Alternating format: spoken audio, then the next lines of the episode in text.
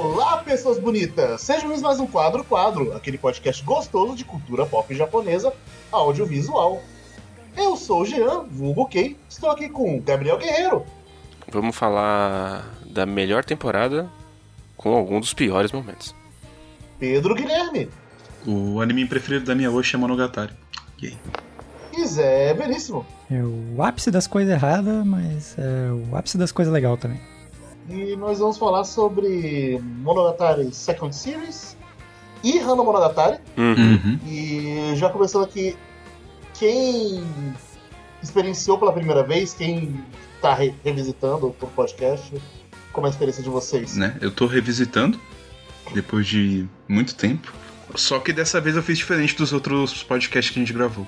Porque assim, Hum. os meninos sabem, mas os nossos, nossos ouvintes não sabem que eu tô ocupado pra caralho. Então assim, ler seis livros não foi algo que eu consegui tempo pra fazer. Uhum. Então eu li só o Nekomonogatari, é, Nekomonogatari White. Os outros eu não tive tempo de ler, então eu acabei assistindo o anime. Olha aí. Algo que eu não pretendia fazer, mas assim, não foi ruim ter assistido o anime, não. Foi até bom lembrar que, tipo, olha só, os livros são melhores, mas o anime é bom também, olha. Olha que legal. Quem diria que mídia audiovisual podia ser um negócio bacana, que podiam experimentar e fazer algo diferente, né? Olha Que só. coisa. Pe- Pedro recentemente vem dando sinais de que ele voltou a acreditar no poder dos animes. É, porque, pra quem não sabe, o Pedro virou o anti-anime. O que é muito engraçado porque ele era a pessoa que mais via dos quatro aqui. Pior que é verdade. É, eu também já tinha visto muitos anos atrás. E então eu revisitei o anime é, faz, faz uns meses já, na verdade, que a gente tinha colocado na pauta e, e peguei também para ver se eu lia os livros. É, mantendo a tradição, eu não consegui ler os livros todos, mas eu li pelo menos os dois primeiros, então deu para dar uma uma, uma ideia interessante, que é com os livros foi a primeira vez que eu peguei, né? Então deu pra pegar coisas legais que tem nessa temporada, né? Na escrita do, do Sirius. Uhum. E a escrita muda de livro pra livro, né? Como os narradores são diferentes. Isso. Bom, eu meio que continuo na mesma jornada de sempre, que é ver as coisas conforme a gente for gravando.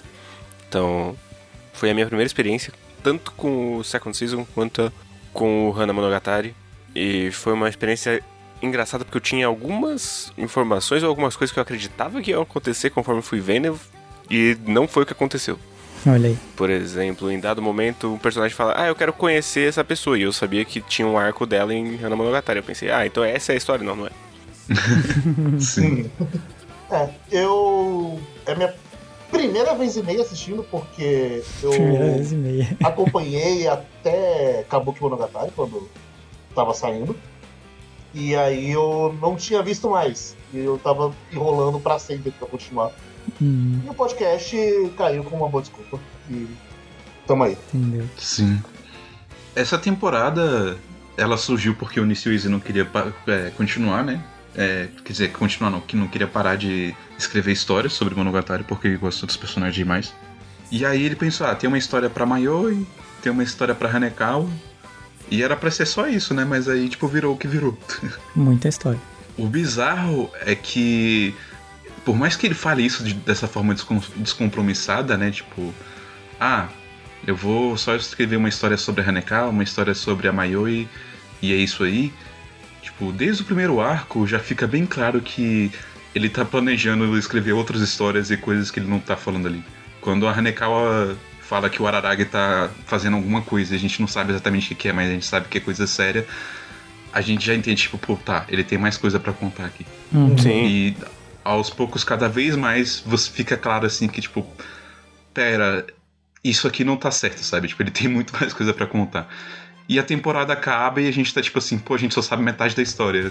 Tem um monte de coisa que tá, passou batida e a gente não sabe de nada, tá ligado?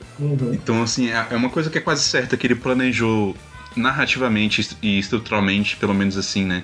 O que ele queria fazer nessa segunda e nessa terceira temporada. Até porque tem um mistério que tá sendo iniciado agora, né? Mas Sim. depois a gente fala Uhum. disso. É, eu, eu acho muito curioso ele dizer que ele só tinha essas duas planejadas por Tsupasa Tiger em si, que é basicamente eu vou abrir um monte de ponta aqui Uhum. E é isso aí. Especialmente com um personagem que tem uma não introdução, que eu gosto muito.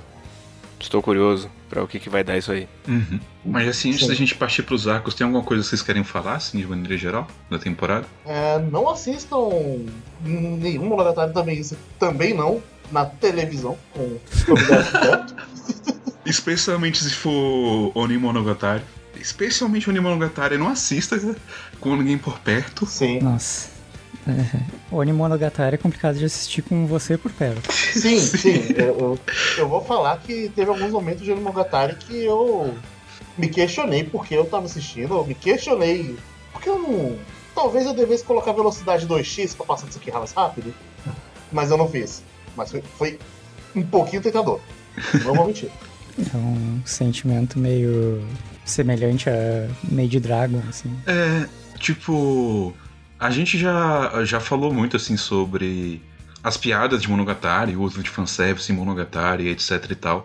E tipo, apesar do- dos problemas, é, eu sempre encontrei uma justificativa narrativa pro fanservice ser algo que acrescenta alguma coisa pra história naqueles momentos, etc e tal. Em Onimonogatari não. eu não tenho simplesmente nada que eu consiga enxergar ali de tipo, por que, que isso aqui tá na história, sabe? Tipo, é só o, é o que é.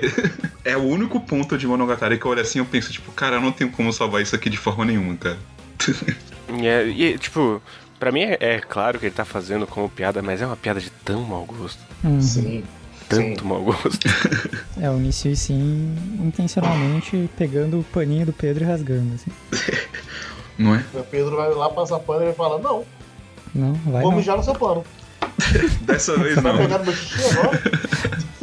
Mas acho que uma coisa que eu queria dizer antes da gente entrar em spoilers é que Second Season é a melhor direção de Monogatari até agora. Sim, É bem boa. é. Sim, sim. E isso é algo que às vezes me incomoda um pouco na, na maneira que as pessoas opinam sobre a série de maneira geral, porque o Itamura, né, que é o diretor que assumiu desde o início, pra mim ele é o cara que realmente detém a identidade de Monogatari. Uhum. Tipo, ele começou ali se encontrando em Nice, mas quando ele se acha aqui na second season e no que vem depois, pra mim, ele entende o que Monogatari é, ele entende o que que ele precisa fazer, como fazer melhor, sabe? E pra mim ele tá além do Oshi. Do, é, Oshi? Oshi? Oishi. Oishi, Oishi, é. Do Oishi, porque o Oishi, ele, ele, acaba, ele acaba colocando a mão mais na questão experimental do que de fato no que seria uma melhor adaptação, vamos dizer assim. Uhum. O que também tem seus méritos, sabe? Mas não é exatamente o que é melhor pro consumidor, na maior parte das Uhum. vezes. É, eu gosto, eu acho que aqui, beleza, na second season, realmente, eu acho que ele supera, mas até então eu achava do Bakemono melhor de, das temporadas até então, Uhum. em termos de direção. Uhum. Até esse ponto aqui, Bakemono pra mim também era a melhor direção. É, pois é, que nem tu falou, o Itamura tava, foi se encontrando melhor, né, foi lapidando o próprio trabalho. Ah, O momento em que ele passa ali o. lá no meio, o arco do, do passado, quando ele vai fazer o flashback da Shinobu em Ukiyo-e, O... Bom demais, bicho, é um absurdo. bom demais. É muito legal mesmo. E aí depois ele vai repetir algo de uma forma diferente, porque não é o mesmo tipo de personagem em Hana Monogatari quando a outra personagem vai contar o passado dela. Uhum. Hum, Sim. E assim, eu acho que também tem uma questão particular que é. Bakemonogatari, como uma história, ela é diferente de Nisebonogatari. Sim. Então, até nisso eu acho que talvez tenha atrapalhado um pouco a direção do Itamura, porque a- eu diria que o forte dele é a introspecção de personagem. Pode ser. Uhum. Então, eu acho que essa temporada acaba favorecendo muito ele. Uhum. E eu imagino que tenha dado um aumento de, de budget de início pra cá. Pelo menos é o que parece. É, nessa época eles estavam nadando em dinheiro, teoricamente. Mas mesmo assim teve problema de produção, porque Hana Monogatari era pra ter feito parte da temporada. Só não fez porque eles não tinham como terminar a tempo. uhum. É, tanto que eles chamam lá como Second Season Special, Sec- Second Season Plus, alguma coisa assim. É, eu nem lembro do que, que eles chamam na real, só lembro que foi exibido depois e, e foi tipo Um pouco, um pouco sem noção.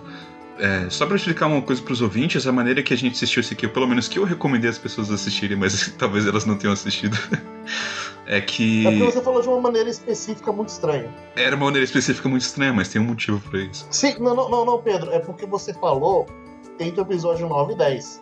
Aí na minha cabeça, era o que eu assistia o 9, iria pro Hanamonogatari, e aí eu assistiria o 10 e continuava normal. E voltava pro 10. Aí quando eu terminei o episódio 9, eu falei, não, Ah, mas o episódio 9 termina com. É o final de Caboclo Monogatari. não, o final é 10. É porque tem a contagem com os recaps, daí o. Aham. Ah, tá. É que eu não contei os Não. recaps, per- perdão. Aí, eh, se você tivesse falado, ah, é depois de Cabo Monogatari, eu entenderia. Ah, mas eu tá. vi o. Agora eu entendi a sua confusão. Não, ah, entendi. Ah, mas ficou. Deu, Eu falei, mas deu pra entender que era no final de Caboclo Monogatari, não? Não, antes eu tinha falado a 9 e 10 e por causa que vai acontecer um negócio aí. Aí eu falei, ok, o episódio seguinte vai ser onde vai acontecer o negócio aí. Vou ser pego de surpresa. Não, não, não. E eu não fui pego de surpresa. Nesse caso realmente não faria sentido nenhum, não. Era só porque é, é algo que foi colocado depois de Kabuki Monogatari por um motivo. Que eu, eu vou falar depois só que a gente abrir a sessão de spoilers, porque né, o que importa. Se bem que alguém tá aqui, tá aqui, não tem spoilers ainda, meio que foda-se, né? É. A gente já passou do ponto de introduzir Monogatari, né? Tipo, Uns três programas atrás, inclusive. é. Sim. Enfim, Kabuki, é, Hana Monogatari era importante estar depois de Kabuki porque ela serve tematicamente para introduzir os temas que vão vir em Otori, Oni e Koi Monogatari depois. É, principalmente sobre perspectiva e mentira. E é especialmente Uhum. importante você ver o Kaiki logo para você saber lá mais pra frente quando ele falar que tá morrendo que ele tá zoando tua cara. É pra- É porque, tipo, narrativamente, da forma que a série colocou, ela tira o impacto do, do que acontece. No caso, as- quando a segunda temporada acabou, as pessoas acharam que o Kaiki, que o Kaiki tinha morrido. Então, tipo, quando, Eu, eu fiquei com essa impressão, eu não tinha visto Hannah.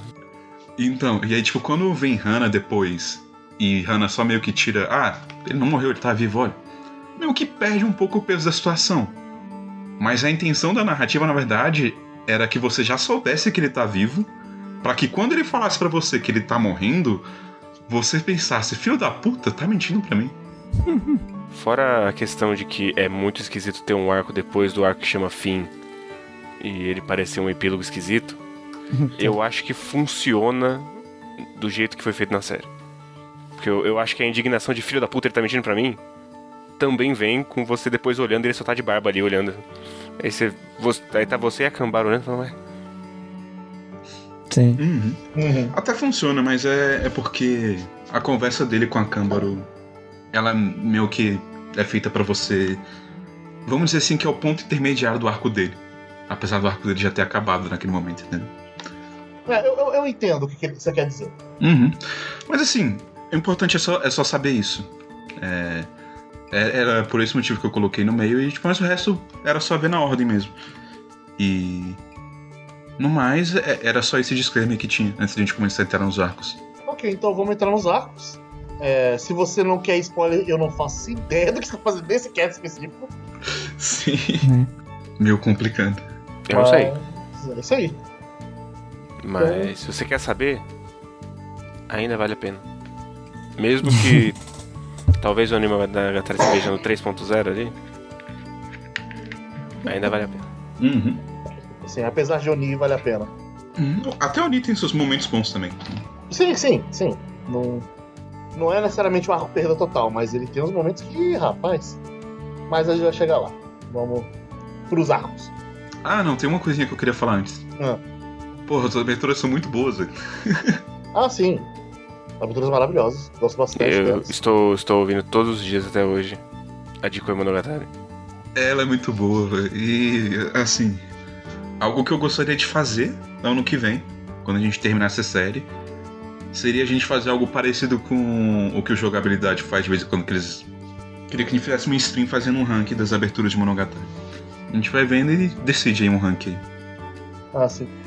Enfim. É. Podemos ir pros arcos? Podemos, podemos. Vamos. Ok, então. Primeiro é o Tsubasa Tiger.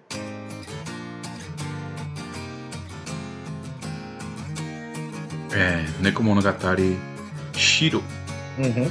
White. Algo que eu, que, eu, que eu acho muito legal logo de cara, tipo, principalmente por ter, ter ido o livro, é o quanto que a, a narrativa já muda pelo fato de que a Hanekawa que tá contando a história e não o Araragi. Uhum. Sim, sim. Porque Eu o. gosto bastante. Pode falar, pode Pode falar. falar. Não, é porque o Araragi é o tipo de cara que você sabe que ele tá. Ele tá contando a história que ele quer, entendeu? Você sabe que ele não tá sendo 100% verdadeiro, que ele tá mentindo umas coisas, que ele tá tentando se parecer mais legal do que ele é, tipo, umas coisas assim, sabe? É, sei lá, eu acho que tem vários exemplos disso durante toda a temporada, mas eu acho que um do que mais marcou pra mim é quando a Senjo Gahara fala: Ah, eu tô aqui com meu pai e a gente tá jantando com os pais do Araragi. Sim. E o Araragi ignora a existência dos seus pais Uhum. completamente. Tem motivos pra isso. Mas. O Araragi sempre oculta muitas coisas, assim, sabe? Ele, tipo, ele é o tipo de pessoa que se fecha demais pros outros. Enquanto a Hanekawa, ela é completamente honesta, sabe? No- na forma que ela fala as coisas, no que ela sente. O que, por consequência, acaba tornando ela muito mais difícil de ler, porque parece até que ela tá enganando a si mesma, no final das contas, sabe? Uhum. Mas, dito isso, o que que vocês acharam ainda da perspectiva dela? Eu gosto bastante, eu gosto também que é um arco praticamente sem Uhum. Uhum. como a ausência dele é um negócio bem interessante, como é bem trabalhado. Uhum. Que é um recorrente na temporada inteira. assim. Uhum. Sim. Ele menos aparece do que aparece. E quando aparece é porque ele tá fazendo merda.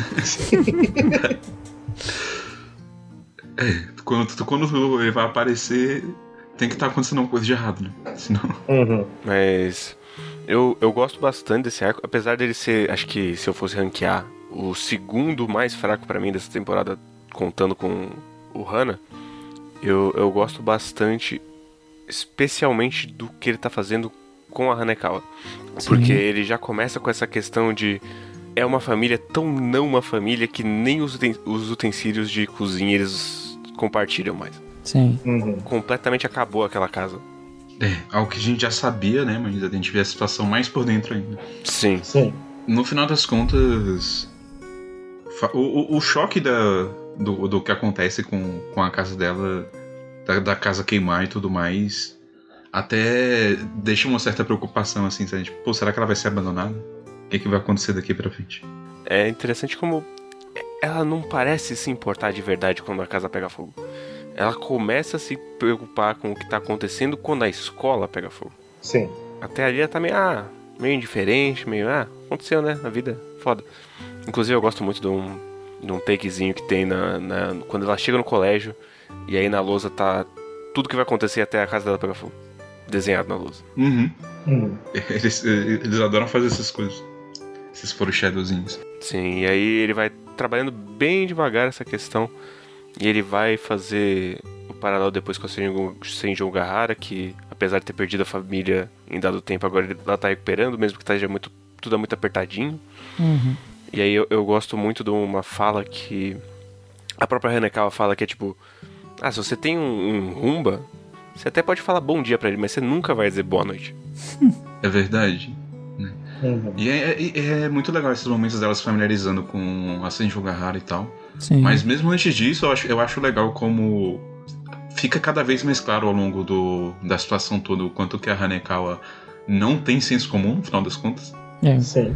O, tipo, o fato de que é- é- o senso comum dela é absurdo faz ela não ter senso comum. Porque ela cogitar, tipo, ah, minha casa pegou fogo, tá? Vou pra escola. Não, minha casa pegou fogo pra escola. é, não quero incomodar ninguém. Vou Sim. dormir na escola abandonada aí. Foda-se, É. caguei.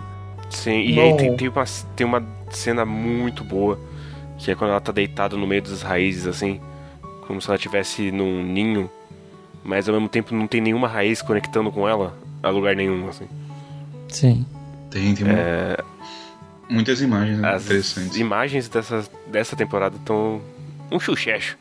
E eu gosto demais de uma coisa que vai acontecer mais pra frente depois, que é com a parada da comida, que ele dá uma jogada de que primeiro parece que é muito legal o fato dela aceitar qualquer comida, mas depois ele vai quebrar isso e falar Sim. que, ah, mas é porque então ela não gosta de nenhuma também. Sim. Uhum. É, É a completa indiferença. É, são muitas camadas e modos de demonstrar o quão quebrada é a Hanekawa, na verdade. É, ela só aceita o que precisa.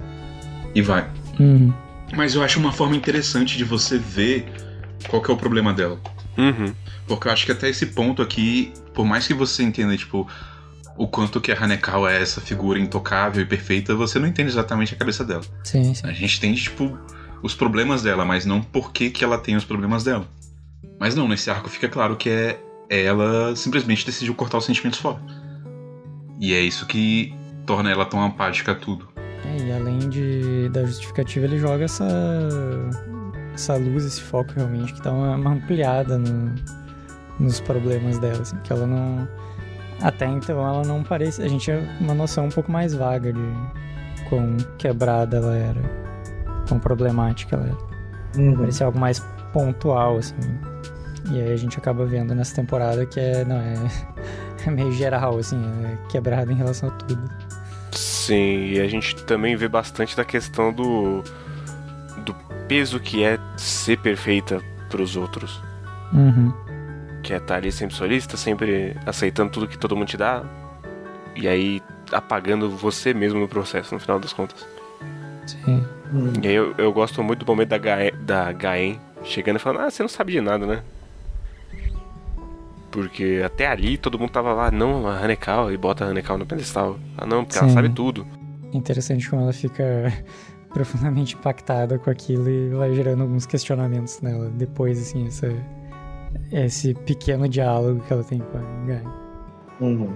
Mas aí eu puxei um gancho pra falar de uma cena que começa a trabalhar um pouco como esse lado dela vai se quebrando, que é justamente quando a Shinjo Gahara vai atrás dela na escola. E eu gosto muito dessa cena, primeiro porque a Shinjo Gahara estoura com a Hanekawa, Uhum. e você vê que é tanto porque ela se preocupa com a Hanekawa, quanto pelo fato de que ela não consegue acreditar que o menino se colocaria numa situação dessas, principalmente por causa do trauma que ela tem. Sim. E é, é, é bom ver também que ali a Hanekawa, ela, ela quebra, quebra um pouco a máscara dela, porque ela fica feliz que a Senjo Gahara se preocupe. Sim. Sim. Então, tipo, eu, eu realmente gosto muito, muito dessa cena, assim. E a- acho que é o que eu falei também, que eu não sei se gravou, acho que não gravou. É que eu discordo um pouco do Guerreiro na, no, no ranking dele, no geral, porque pra mim Hana Monogatari tá entre os três melhores arcos, assim, da, da Second Season pra mim. Hana Monogatari não, é Neko Monogatari Shiro. E meio que, sei lá, rever isso, quando chegou nessa cena assim pra mim, tipo, eu já tava tipo, pô, esse momento aqui me emociona, sabe? Sim, sim. Ele bate forte comigo. Puxando então, eu acho que a. Não só essa cena, mas todo esse arco eu acho muito bacana a relação que é desenvolvida finalmente entre a Hanekawa e a Senjo Gahara, assim. Uhum. Sim. parte dessa cena onde é meio que a, a Senjo Gahara é, de certa forma, a pessoa responsável e ponderada e que tá extremamente preocupada com alguém que ela gosta muito, enquanto a Hanekawa é, a- é talvez meio que a primeira vez que a gente vê ela sendo muito inconsequente e, e trouxa. Sim. Primeira vez que fica explícito pra gente, assim. Sim, e eu acho que eu não, eu não lembro de nenhum momento que a Hanekawa e a Senjo Gahara tinham de fato interagido de verdade. Nunca. Nesse ponto. C- Como a perspectiva sempre é o Koyomi, né? Tipo, acaba que a gente acaba não vendo muito dessas interações assim, a menos que o personagem precise estar no plot. Então, Uhum. eu acho que a gente sabia que elas tinham conversado, tipo, off-screen, mas. É, conversado, conversado mesmo, elas só conversam agora nesse arco. É, eu, eu acho que, inclusive, essa foi uma decisão que era necessária a essa altura dele expandir pra além do Araragi. Sim. Não tinha como a Second Season ser também só a perspectiva dele, assim. Uhum. Não tinha como ele trabalhar as coisas que ele precisava trabalhar nos outros personagens se fosse só pela perspectiva do Koyomi, de, de forma nenhuma. E assim, né, que bom também, porque acaba que a relação da, da Hanekawa e da Senjo Gahara foi tão bem, bem trabalhada assim, sabe, que eu gosto mais dela do que da relação da Senjo Gahara e da Câmara, por exemplo, sabe? Sim, e Sim. sei lá, pra- pelo menos pra mim refrescou muito, porque eu reouvi o de início e do, de início eu tava já comentando que pra mim a fórmula de grandes conversas do Ararai com alguém já tinha me cansado. Então, Sim. Uhum. você trazer outras Novas visões, outras narrativas, refrescou bastante. Sim. De certa forma, tipo, algo que eu reparei um pouco assistindo essa temporada é que a primeira, por mais que ela. que eu já falei, né? Que ela é um microcosmo de tudo que a série é, ela é- realmente funciona muito como uma grande construção de terreno. Uhum. E os arcos da Second Season parece muito que eles estão só, tipo, vamos pegar isso aqui e resolver, vamos pegar isso aqui e resolver, isso aqui e resolver, e, tipo. eles vão fazendo isso a cada arco. E isso acaba funcionando melhor pro ritmo, é, de maneira geral, porque você sente que as coisas estão progredindo o tempo todo, né? Uhum. As conversas, elas parecem mais focadas no que realmente é tangível e importante pra história, e menos em trivias, vamos dizer assim, sabe? Sim. E eu acho uma coisa muito engraçada que é que nesse tem capítulo que pula Uhum. e aí por isso a gente vê as numerações dos capítulos. Mas Sim. a gente não precisa ver as numerações dos capítulos de nenhum dos outros arcos, mas eles continuam aparecendo. Uhum. Sim. Sim. É porque Não me incomoda, mas eu acho engraçado. Eles gostam de fazer isso pra mostrar, tipo, ó, esse é o capítulo tal. Mas dessa, dessa vez tem uma função dentro da história. Sim. Todo. Não, já é assim, os pulos de capítulo e tal. Quando você pega o sumário, Dina, como o Anagatari estilo, tá lá tipo capítulo 1, treta. Sim. Sim. Todo. Todos os arcos praticamente tem uma gimmickzinha nova em termos de escrita. Mas eu vou falando conforme a gente for chegando em cada arco. Inclusive, esse é todo escrito em língua de gatinho. Nha, nha, nha, nha, nha, nha, nha, nha. Quer dizer, todo não, né? Quando é a Black Honeycomb. Tem isso e o negócio de pular os capítulos. Uhum. É. Inclusive, meio que é engraçadinho no começo, mas depois fica meio que um saco ler em Lê em gato língua de nisso. gato. É. É, eu imagino que é um negócio deve cansar. Sim. Não é o tipo de coisa que impede o Nissi Wilson de escrever. Mas é. Sim, claramente. Mas é, aí a gente, a gente descobre então que. te- Pera, não, não, não. Eu tô botando a carroça na frente dos bois. Toda a situação com o tigre né, é engraçada. Né, o fato de que ela vê o tigre. Uhum. Uhum. De que o, o tigre, de certa forma, queria ver ela também. Uhum. Fica feliz de ver ela. É, tem, tem uma coisa ali de criador e criatura rolando. Ao mesmo tempo que eu acho interessante como ela acaba replicando o que ela tá sofrendo em casa nos nas esquisitices que meio que são filhos dela. Uhum. Sim. É, é o que tinha que ser, né? Tipo, as aberrações elas são muito ligadas com sentimentos, então. é, era meio inevitável, eu acho. Sim. E aí, só, só é engraçado como ela demora realmente pra agir, mesmo depois que ela vê que tem uma aberração atuando por trás das coisas. É que nem o Sim. Guerreiro falou antes, ela só realmente começa a agir quando a escola pega fogo. Que aí ela sabe, porque se a escola pegou fogo, fudeu agora. O próximo é a casa da Cindy O'Hara. Uhum. Apesar de que ela não chega nessa conclusão por conta própria. Porque a gente tem introdu introdução de personagens novos, né? E a aparição de personagens antigos. Outro momento incrível é a Hanekawa conversando com um cara que quase matou ela. Grande episódio. É. Que esse foi, foi um dos momentos eu ficar olhando e falando. Porra, foi só um setup pra próxima temporada mesmo? esse é o. Acho que é o único setup pra próxima temporada que realmente me incomodou, que foi tipo. Não vai fazer mais nada com. Nem um encontro, qualquer coisa. Não, fica só nisso mesmo.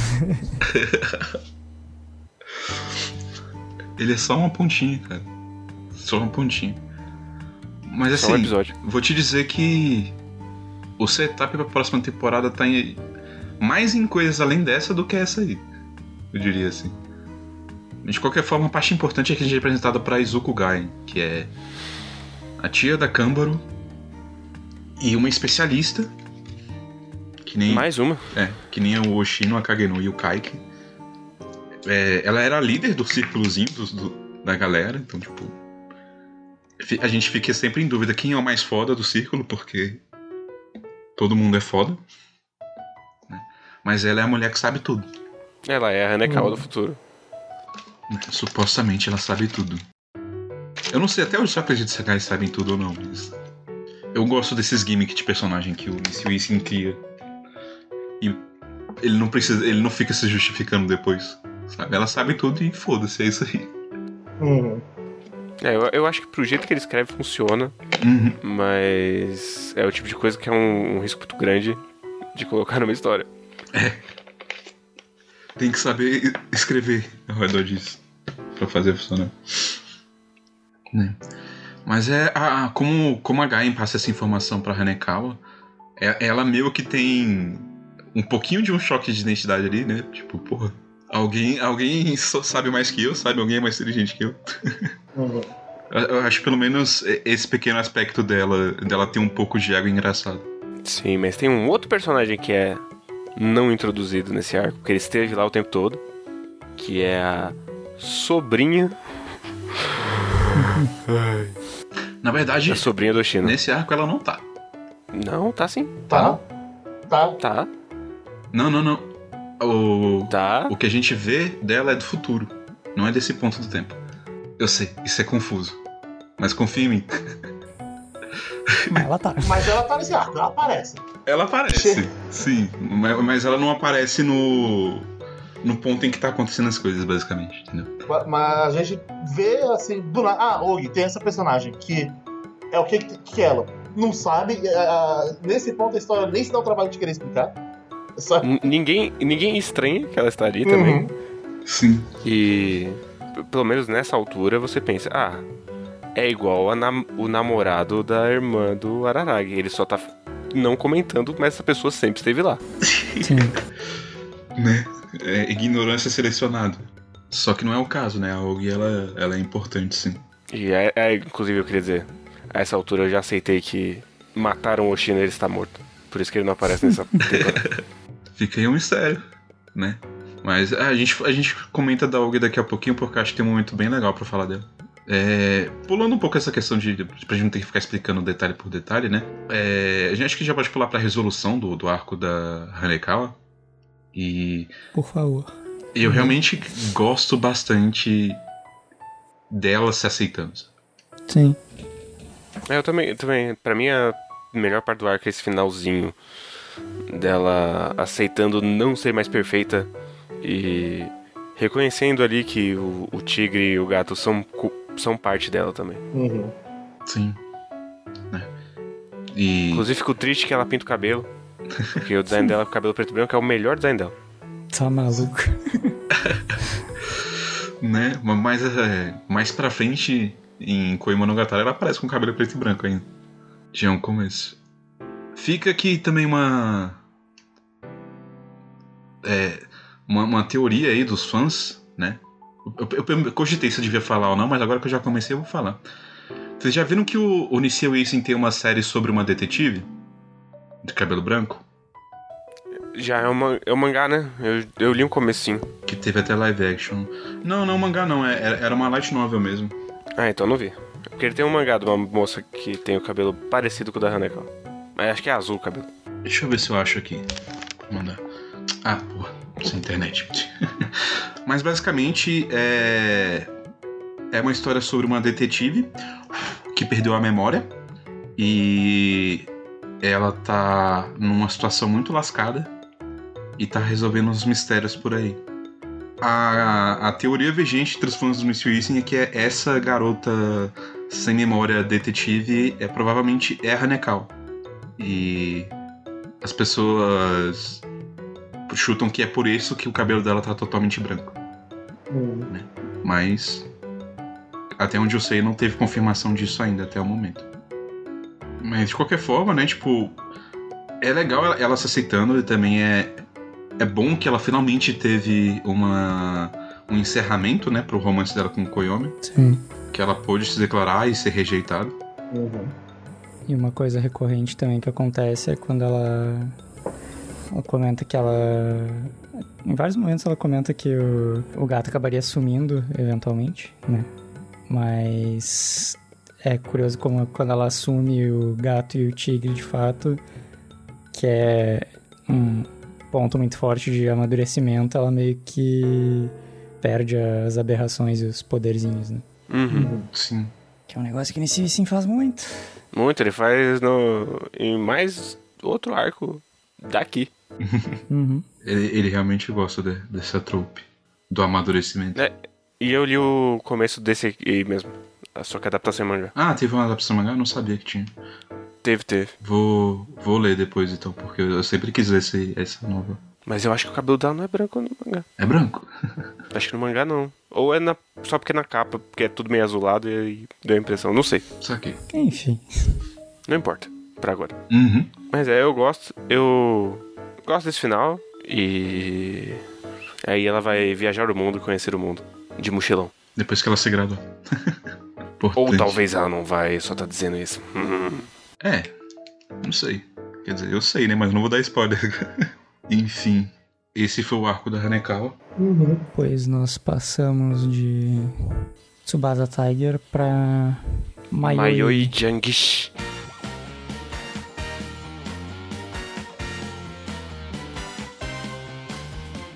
Que é o Kabuki Monogatari. Isso. Que, nossa, cara, Que é- ele ele, ele já começa com um diálogo que eu gosto muito, o do. que é o diálogo do semáforo. do semáforo.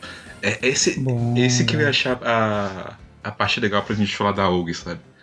Porque, pra- Uhum. pra mim, esse diálogo fala muito sobre o que, que a OG é Satanás. de Satanás, Claramente. né? Mas diga, Guerreiro, o que, que você ia falar do diálogo do semáforo? É que, eu, não, é que eu, eu gosto muito de como ele vai rolando e, e da, da grande frase de quanto mais seguros a gente se sente, mais em perigo a gente tá. E é por isso que a gente tem os semáforos todos vermelhos, mas nunca todos verdes. Uhum. É, Gosto demais. e essa é uma noção interessante mesmo. Tipo, faz sentido. Faz bastante sentido. Sim. Mas esse, esse diálogo. Talvez ele seja bom ter em mente, porque ele vai ser interessante de conversar com- sobre ele no futuro. Né? Mas ele também Uhum. fala sobre a situação da Mayoi aqui. E também, sobre, de certa forma, sobre Sim. a situação do Koyomi e, da Shinobu também. E eu acho interessante que essa é a primeira. Primeiro caso que vai ter o outro depois, de uma relação que ela está estagnada porque ninguém quer seguir em frente, porque tá com medo de seguir em frente. Uhum. Uhum. E a gente tem um outro diálogo que eu gosto, que é o da Ononoki, falando que ela é o morto-vivo que morreu e voltou. O Araragi morreu e se tornou imortal. Então ele, mor ele morreu, mas nunca morreu. E a Mayoi é a que morreu e continua morta. Sim. Cada um deles E Belo trio. tem uma pós-vida diferente, né? Vamos dizer assim. sim. E eu acho interessante que por ela continuar morta, ela é a única que não pode seguir em frente. Sim. Porque ela tá morta. Uhum. E eu gosto também da, de uma coisa que esse arco faz, que, que até, de certa forma, diminuiu um pouquinho na minha visão geral. Mas esse, teoricamente, era pra ser o arco da Mayoi. Mas ele acaba Uhum. sendo o arco da Shinobu. Sim. Sim. E aí o arco da Shinobu é o arco da Mayoi. É. A gente tem uma inversão aí entre as duas, né? Sim, sim. Por, Sim. por mais que elas, Eu- de certa forma, tenham sido a causa principal, vamos dizer assim, do, do problema. E eu gosto porque elas são as duas esquisitices do Araragi, no final das contas. Sim. Uhum. Né? Tanto que E. isso foi algo que eu cheguei a comentar nos casts passados, que o Araragi, ele só se abre de verdade com a Mayoi e com a Shinobu. Sim. Ele não se abre com as outras, as outras pessoas da mesma forma que ele se abre com elas. Não, e, e, na moral. Parabéns, Araragi, por decidir voltar no tempo pelo motivo mais esdrúxulo possível. É, A desculpa mais esfarrapada possível. realmente. Mas assim, você voltaria no tempo por causa disso? é claro que eu voltaria, mas. Se fosse Mas- fácil assim. É, for- Só um não, dia, pode né? ter um tempo de boa. O que, que, que, que você vai dia- fazer de mal voltando só um dia no passado, né? Né. Até você É, porque eu acho que a, lógica realmente é essa. Tipo, se você voltar no tempo um pouquinho, só um pouquinho, você não vai foder tudo. É. Mas. Ainda mais porque você vai ficar só no seu quarto, trancado e estudando. Pô, Porra, aproveita as férias, depois volta e faz o estudo. não é? Mas aí eu gosto que essa é a primeira vez que a gente vai ver o, o templo abandonado de novo e que tem alguma coisa meio errada com ele. Sim. Uhum. Tem alguém mexendo nele onde não devia. Porque não era pra ter poder ali, mas tem muito poder ali ainda. Uhum. A energia negativa tá tomando o lugar. Acho que é assim que eles descrevem. Sim. Mas ao mesmo tempo, esse é o arco mais clichê que tem. Uhum. Que, que é o arco do voltar no tempo pra arrumar alguma coisa. E Isso. aí isso Kakeori causar o fim do mundo. Sim. Sim. É, mas, Eu- mas, Eu gosto, dizer, eu acho, eu acho que funciona, mas é um clichêzão. Ele, ele Sim, sim. funciona, mas eu vou dizer que eu fiquei levemente surpreso com a magnitude. Eu achei que as coisas iam dar errado, mas eu não achei que ia ser. Que ia dar tão ponto. errado, né? Eu falei, tá, nesse Esse ponto é o- aqui. Um apocalipse completo, né? É, É. Mas é porque o fator importante não é o Araragi, é a Shinobu. uhum, É a Shinobu que leva a décima potência, não é o Araragi. sim. Então, né? Não tinha, não tinha como dar outra. E eu, eu gosto desse clichêzão porque ele dá, ele dá uma boa. Ele dá um bom contraste pro que tá acontecendo no arco é, de relacionamento do Araragi com a Shinobu, né? Uhum. Que eles estão basicamente, né, ainda mantendo as aparências e meio que tentando, tipo, não pisar em ovos um perto do outro, mantendo aquela pose, sendo que na verdade é uma coisa que é desnecessária no ponto no ponto atual em que eles estão, né? Então, tipo, é um arco pra resolver o a, a situação deles de vez. Sim. Por isso, tipo, é, é muito esquisito parar pra pensar que naquela época, é, provavelmente na época que eu e o Zé assistimos, a gente não tinha um contexto de Kiso pra, pra esse arco. Uhum. E então, tipo, eu nem lembro exatamente qual foi a minha percepção completa do, do relacionamento dos dois, mas eu tenho certeza que não foi a mesma que eu tive agora, por ter visto Kiso antes. né, Por ter lido E- Kiso antes. E nossa, é um arco muito melancólico. Ele começa o mais cômico possível, Uhum. mas logo que eles voltam e o mundo tá desolado, é muito melancólico. Sim. Eles realmente vagando ali. E devagarzinho, a Shinobu primeiro, depois ela conta pro Araragi, percebendo que tudo que aconteceu. Uhum. Uhum. Sim, ela mandou. É, fui, fui eu que destruí o mundo. Aos poucos, ela, ela começando a. Você vê claramente que ela tá se sentindo culpada. Primeiro você acha que é, ah, tá se culpado que ela mexeu no tempo. E não, é porque ela.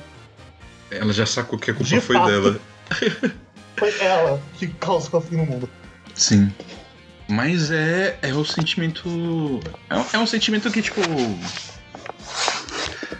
Não, não tô dizendo que é justificável, mas faz sentido pra ela. Porque. A, a Kishota, no final das contas, ela só queria estar morta, né? Uhum. E meio que a, a coisa que deu propósito pra vida dela de novo foi o Araragi. Então, assim, Sim. por mais que eles fiquem nessa. Vamos dizer, nessa disputa emocional de orgulho um contra o outro, no final das contas, ela tá feliz de estar com ele ali. E se isso fosse tirado dela, ela ia perder qualquer apreço que ela tinha pelo mundo. Então, faz sentido ela se comportar do jeito que ela se comportou ali. É, especialmente no ponto em que ela tava na outra timeline. Sim. É. Né, tipo, puxando aqui um pouco de spoiler de O- O- O- Oni, Onimonogatari, né? A gente já sabe, tipo, como foi a perda dela do servo dela. Né, tipo, como foi uma merda. Sim. Tipo, o, é, o quanto que ela acabou se sentindo sozinha Sim.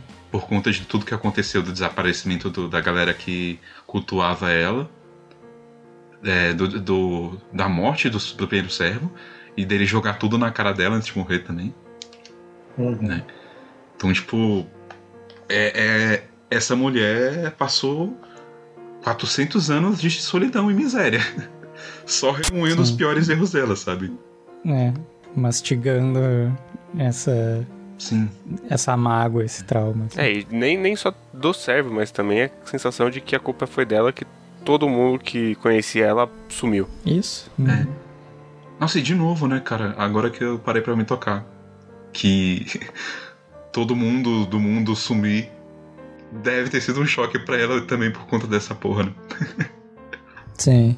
Então, de certa forma, ela revivenciou um trauma ali. Sim. Com todo mundo sumindo.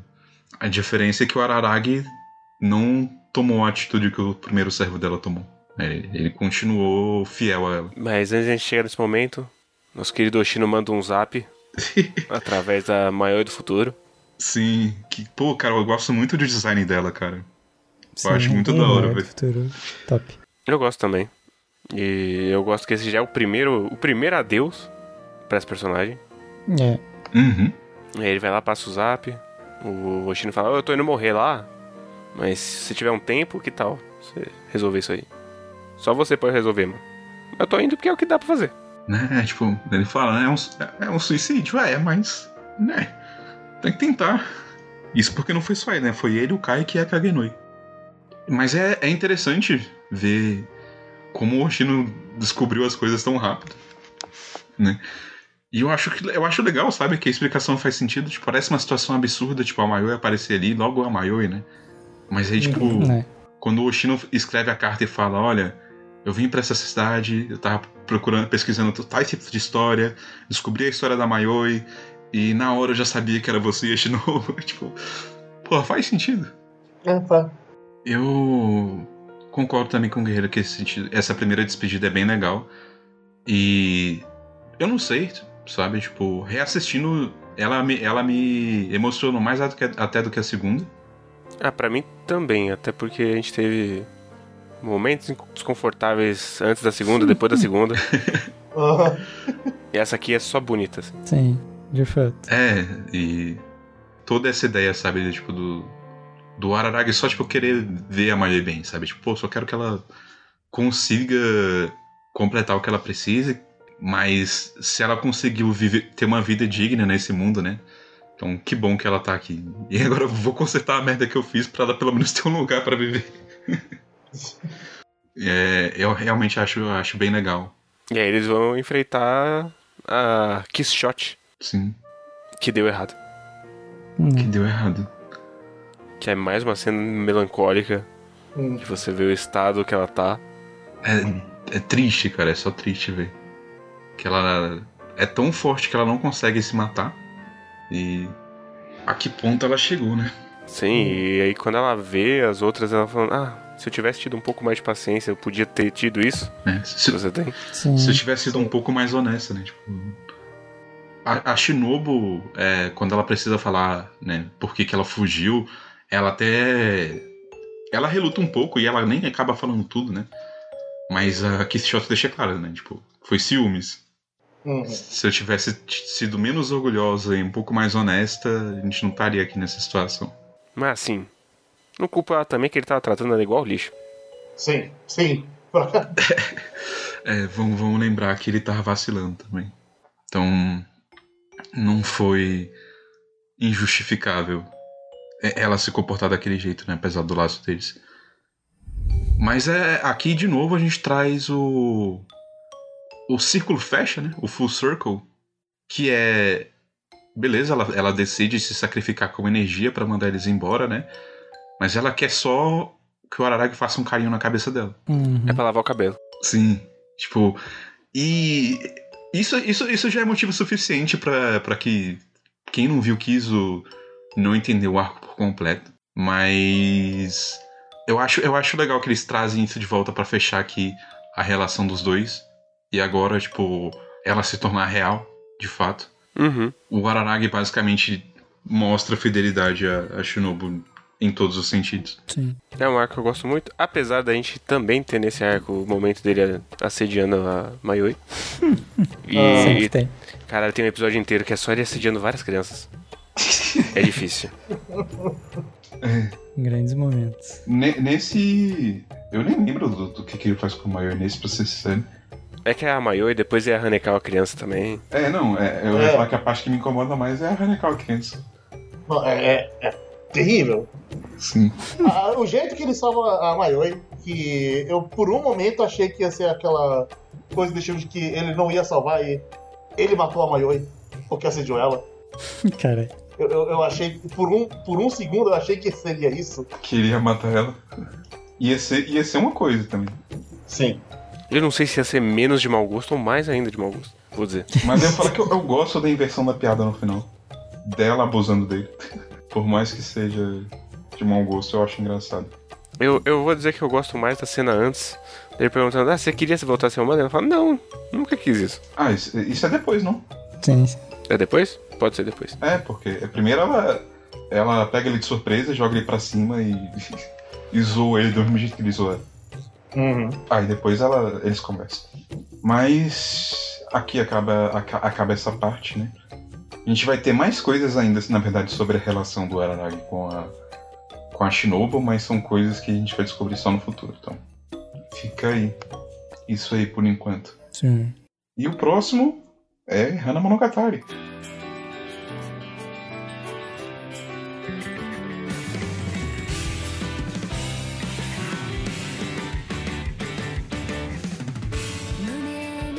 Pela é, versão novels barra Pedro vendo anime. Era uma dúvida, eu ia falar de Hannah Montari por último agora. É melhor falar de Hana agora, porque eu acho que Koi é melhor pra terminar do que Hana. Isso é verdade. Sim. Mesmo que Hana teoricamente seja a parte final do tudo que tem no anime. Uhum. Eu queria dizer que a primeira anotação que eu tenho de Hana Monogatari é. Não acredito que caí novamente no golpe do narrador não confiável. Maldito Kaique. Sim. né? Ele te faz a Porque eu tenho uma anotação disso na, na Deco também, inclusive. Eu caí duas vezes na mesma temporada. É, é o truque. Não aprendo. Não está apto a ser um cavaleiro do Zodíaco. Não.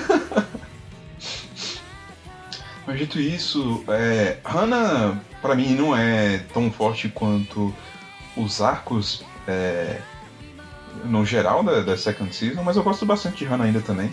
Eu concordo. Eu gosto de, de ver o crescimento da, da Câmbaro, sabe?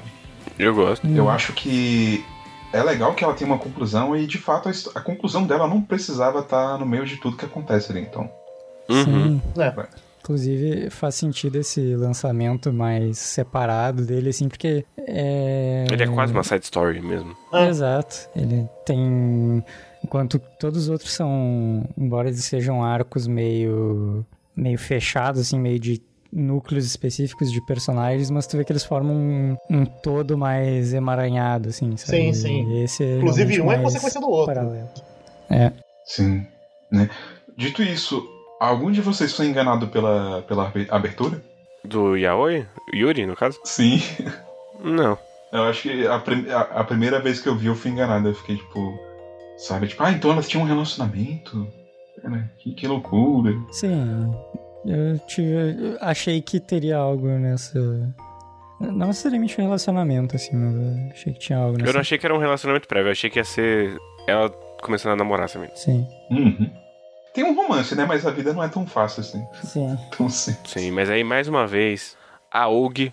men- Mentira, nessa história ela é o Og. Essa Uhum. história era o Aparece Og pra e pilhar. Sempre mais foi o pessoas. inclusive. Disse, diz ele. É, dizer, não, Sim. sempre foi o que porra você tá falando.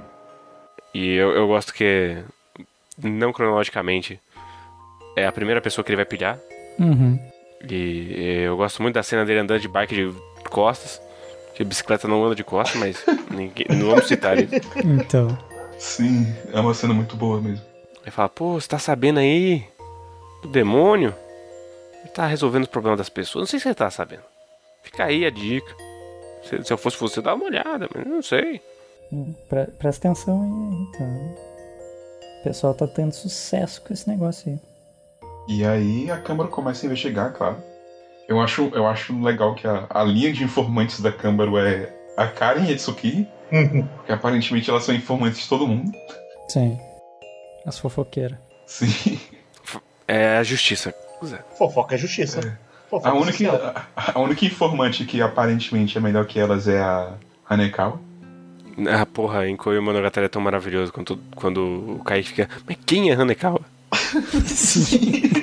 Realmente, grande momento. Ah, é. Né?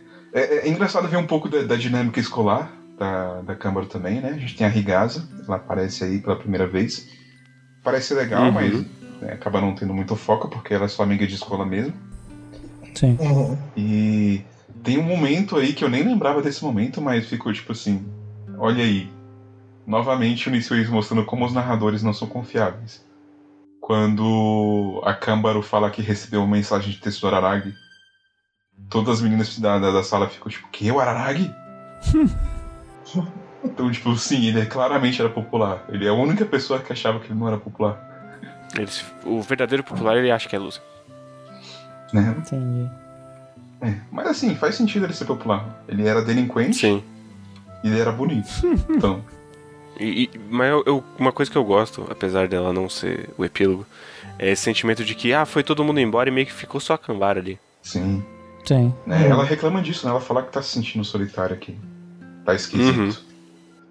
E, de fato, pra mim pesa um pouco isso, sabe? Tipo, é esquisito demais sentir a ausência do, do pessoal.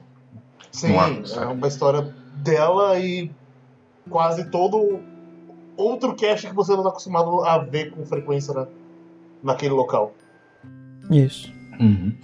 Mas eu achei a, a. a Rouca, né? Que no final das contas você descobre que era uma rival da Câmbaro. Você descobre que ela era. Um É, fantasma. o, o próprio diabo. né? O, o suposto diabo que, que vende os desejos que vão ser realizados. O personagem dela é muito legal e eu gosto da maneira que ela é grada, é, gradativamente desenvolvida. Uhum. Aos poucos você vai vendo que tem cada vez mais coisa errada com ela. Sim. Sim, eu, eu gosto que. Primeiro que a gente tem, antes disso, a cena do Kaique. E sempre que tem o Kaique é bom. Sim. E aí ele já fala, ó, vai vir alguém pegar um pedaço do demônio aí, só entrega, viu? Não faz mais nada, entrega e vai embora. Sim. Não, cara, toda essa cena do Kaique é muito bom. Pra começar, tipo, ele correndo e sendo mais rápido que ela. o jeito que ele corre, sabe? Muito bom. É, no, no Reddit de, de Monogatari tem um post lá falando, tipo, da maneira mais rápida e correta de correr. E aparentemente a maneira que o Kaique tava correndo realmente é mais precisa e mais rápida. Então, tipo, Ok. tá certo. É que quando você golpeia as pessoas, você tem que estar tapando pra fugir, né? É verdade. Não é? E todos os discursos dele de carne, você tem que comer carne, come carne. Uhum. Carne é muito bom. Porra, cara. Não, todos os diálogos dele com a Câmbaro são maravilhosos. É, ele fala, não, eu não me importava mais com a sua mãe, não. Por isso que eu não te chamo pelo nome do seu pai, mas eu não me importava. Foi, ficou tudo no passado. Talvez ela tenha sido o grande amor da minha vida. Talvez, mas passado já. Já foi. e. Né, é, é, obviamente o Kaique tinha esse apreço muito grande pela Gai Uhum. pra querer tanto assim cuidar da Câmbaro. Né? A gente tem até um Uhum. pouco disso no, no futuro, porque no final das contas o arco do Kaique só existe porque ele queria cuidar da Câmbaro também. Mas Sim, sim. fica aí. Sim, eu, eu acho interessante porque a gente conhece ele na porta da, da Cambara, Uhum. no final das contas. Uhum. Sim. demorou, tipo. Basicamente, quando você parar pra ver, o objetivo inicial do Kaique, desde o primeiro momento em que ele apareceu até o final da série, ele só atinge literalmente depois que tudo acontece. Tem que o Araragi e a Agahara ir embora da cidade pra ele conseguir o que ele queria. Né. Uhum. Mas que, poxa, ele já tava ali, ele precisava avisar, mas aí ele viu umas crianças prontas pra tomar um golpe. Aí, Aí. Não resisto. Né? Foi só um joguinho. Mas, enfim. Aí a. Tem, tem toda a questão da investigação e tal, mas acho que a gente pode pular essa parte da investigação. O que vocês acham da, da Ruka, da personagem da Ruka? Eu acho ela um personagem interessante como uma. Mais uma faceta de pessoas que lidam com esquisitices. Que é a pessoa que ela tá ali pelo mórbido. Sim, sim. Que a gente tem a pessoa que quer ajudar de verdade, a pessoa que quer ajudar e ganhar um troco, a pessoa que só quer fuder tudo. E a pessoa que tá ali pelo caos. sim, sim. Sim. É, eu gosto disso e eu fui criando apreço com o tempo. É. E. Assim, al- algo que, tipo. Que faz. Que faz tal na personagem dela melhor ainda pra mim. É a ideia que a Câmbaro cria no final. De que. A Ruka e ela não são diferentes. Elas são muito parecidas na verdade. Então, tipo, pra ela estar tá no lugar da Hulk era só, tipo, as coisas terem dado um pouquinho mais errado e ela uhum. teria seguido, seguido o mesmo caminho, né? Porque, de certa forma, as duas ali são alimentadas pela inveja. Né? Sim, é que eu, eu acho interessante pensar que ela só ficou porque na altura que deu merda pra ela, ela ainda tinha sem Ogahara e acabou conseguindo o Araragi. Assim. Sim. Porque tem um bagulho muito forte no finalzinho da Roka falando: Ah, ninguém nunca nem passou a bola pra mim. Pois é, né? Tipo... Então ela uhum. não tinha ninguém na escola, não tinha ninguém em casa e ela perdeu o esporte. É, ela literalmente, né, se perdeu porque ela não tinha ninguém. Sim. E, e isso, isso deixa é, melancólico e ainda mais legal para mim o fato de que, ironicamente, esse fantasma que já nem devia mais existir nesse mundo encontrou alguém na câmara e por isso que ela consegue, tipo, acender, seguir em uhum. frente. Uhum. E faz sentido a câmara não querer deixar isso de lado porque. Né, por que ela deixaria? Se ela se vê na menina. Uhum. Né. Então eu, eu acabo gostando demais de todos esses lados delas duas. Até do romance que nunca pode ser concretizado ali. e, e, eu gosto ali, tá, tá toda nessa porra de, ah, mas o que, que eu faço? Ela tá curtindo a escrotidão. E aí a, a Tsukihira manda mensagem falando, ah, eu encontrei mais coisas sobre ela. Ela, ah, mas ela não me contou isso. Como é que ela te contou? Ela morreu faz três anos. Né? E aí é o, é, é o momento de ruptura ali de o que, que eu faço com essa informação, velho. Uhum. Me surpreende que Tsuki e Hakari não, não vão. Não decidiram não ir muito atrás disso, sabe? Tipo, como assim você tá conversando com a menina? Explique melhor. Você está louco? Né? Mas também faz sentido com a personalidade delas também, elas já estão acostumadas com tanto louco. Mas assim, fora isso, né? Devo falar que as interações do Kamba, da, da Câmbaro com o Araragi são algumas das melhores que eles já tiveram. Especialmente porque é, fica bem claro aqui que o Araragi é muito mais maduro do que a gente está vendo ele ao longo da série. Uhum. uhum. Né? Nesse ponto da, da história. Sim, sim. E é muito curioso ele dando os conselhos pra, pra Câmbaro. Uhum. Né? E falando pra ela, tipo. Cara, tipo. tá tudo bem você ser uma criança agora, sabe? Sim, e eu, eu gosto também, no final das contas, o que a própria Ruka fala, que é tipo, você não, você não pode só parar a sua vida fingindo que tá tudo bem você parar a sua vida. E usando esse braço aí como desculpa. Sim. Uhum. Uhum. E aí, ó, finalmente, né, vai seguir em frente ali. A Câmaro alcançou a maturidade dela também. E cortou o cabelo. Isso. Cortou o cabelo. Não podia deixar de faltar. Né? Ela deixou o cabelo crescer só pra ela poder cortar e crescer. né, Nissil Easy e, e sua tara por cortar cabelo. Guerreiro repara muito nisso e fica traumatizado. Eu particularmente prefiro cabelos mais longos também. Você e Marco Abreu. não, retiro o que disse, eu prefiro cabelo mais curto.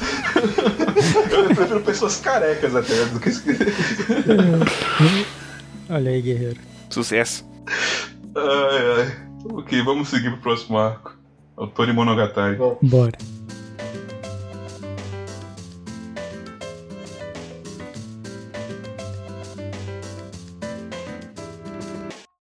Nada com Medusa. Nada com Medusa. A grande vibra. Eu acho curioso que eu não tinha. Eu tinha parado em Kabuki quando eu tava acompanhando. Então você tinha parado antes de começar? Eu tinha. Ou depois? Não, não, eu tava acompanhando, acabou que quando acabou eu não assisti o Nadeko. Entendi. E. Passou um tempo, eu sempre vi as pessoas chamando a Sengoku de filha da puta. e eu sempre ficava meio. Ah, por quê? Aí eu finalmente entendi por que ela é filha da puta. Sim, as pessoas ficaram muito revoltadas com ela naquela época. Nossa, eu, eu lembro que as pessoas odiavam ela com absolutamente todo o coração. E eu fiquei é. sem entender. Eu, eu nunca. Nunca cheguei a odiar ela. tipo, odiar, odiar. Tipo, eu não gosto dela como pessoa. De forma nenhuma. Mas eu Ah, acho sim. o perso- o personagem dela interessante pra caralho. Não, não, ela é um dos meus personagens favoritos ainda, assim. porque Eu acho ela um excelente personagem. Mas de fato, ela é uma péssima pessoa. Sim, um péssimo ser humano. um péssimo ser humano. E é inclusive impressionante que ela vai ficar pior em Koi. então, Sim.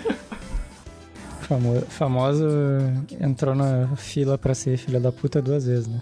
É, exatamente.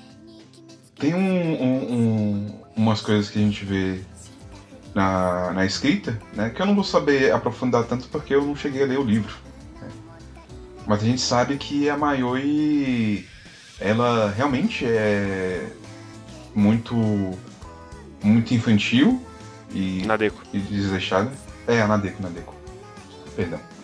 E nos, nos livros, o, essa questão tanto da infantilidade dela, quanto da autoestima dela, basicamente tudo que ela é, do eu dela, tá demonstrado na forma em que ela fala eu.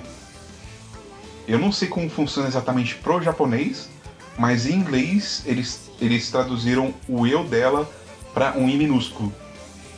Então, tipo, ela tem tanta pouca estima por si mesma e ela é tão é, iludida, vamos dizer assim, que nem o eu dela é certo, sabe? É maiúsculo como deveria ser. É, é um minúsculo. E eu acho que funciona bem como uma adaptação do original. Uhum. E aí, novamente, a Og chega lá e fala, putz, tem um negócio que deram aí pro Araragi, hein? Não sei. Se eu fosse você, dá uma olhada. Né? É um, é um talismã. Foi a gainha que deu. Uhum. Que é de ouro. É, quando a gente vê a primeira cena, ela, não- ela não chega falando isso, né? Mas fica aque- aquele lapso né, de curiosidade que, tipo, elas estão conversando sobre. Eu nem lembro sobre o que, que era. A Og se apresenta pra Nadeko e tudo mais, né? E a Nadeko termina falando, tipo, nossa, tive a impressão de que passou muito mais tempo Uhum. e vai pra escola. Aí depois a gente descobre que a Og mandou, tipo, basicamente planejou tudo ali. Isso. O louco é os estágios que você passa com a Nadeko, né? Sim. De ver que toda aquela história, todo, tudo que ela contou, na verdade não era o que ela tinha planejado, o que ela queria fazer, mas foi o que a história que ela quis contar, que ela montou na cabeça dela, para ela justificar as, as- as coisas que ela queria fazer. Sim. Uhum. E aí já começa com ela inventando serpentinha. Sim. Inventando nosso amigo Serpente. Que não tem nome, né? Acho que ela só chama ele de Serpente mesmo. Sim. Eu acho que ela acho que tem nome, mas não lembro. Inicialmente ela fica preocupada, mas depois ela não não fica tão preocupada assim. Agora, essa menina é uma uma manipuladorazinha assim de primeira mão, né? Opa. Sim. Porque pensa só, na cabeça dela ela pensou: eu vou ligar pro Araragi, vou falar pra ele que eu tô vendo coisas, pra ele ficar preocupado que pode estar ligado com uma aberração, mas vou só plantar a semente na cabeça dele. Mais tarde, quando ele brigar de novo, vou falar que não tem nada. Aí tudo bem, aí eu vou é, fugir de casa, vou cavar uns buracos num lugar. Pra mostrar que eu tô Tacar de areia. taca de areia pra mostrar que eu tô ficando meio doida. Sim. Vão, ele vai vir me procurar, porque eu vou escapar de propósito, meus pais vão ver que eu vou sair de casa. A Tsukiri vai inventar uma desculpa pra mim, que eu vou ligar pra ela, né? Aquela dessas. E ele vai, vai me levar pra casa. Eu vou ir até lá, vou dormir lá, vou pegar a chave e depois eu posso entrar lá e pegar o talismã. Tipo, caralho, velho. Que guria maluca. Psicopatinha. Tudo de Psicopatinha. acordo com o Keikaku. Psicopata demais, velho. Tipo, Mata barata descalça. Isso mostra que ela é mais inteligente do que parece também. Sim.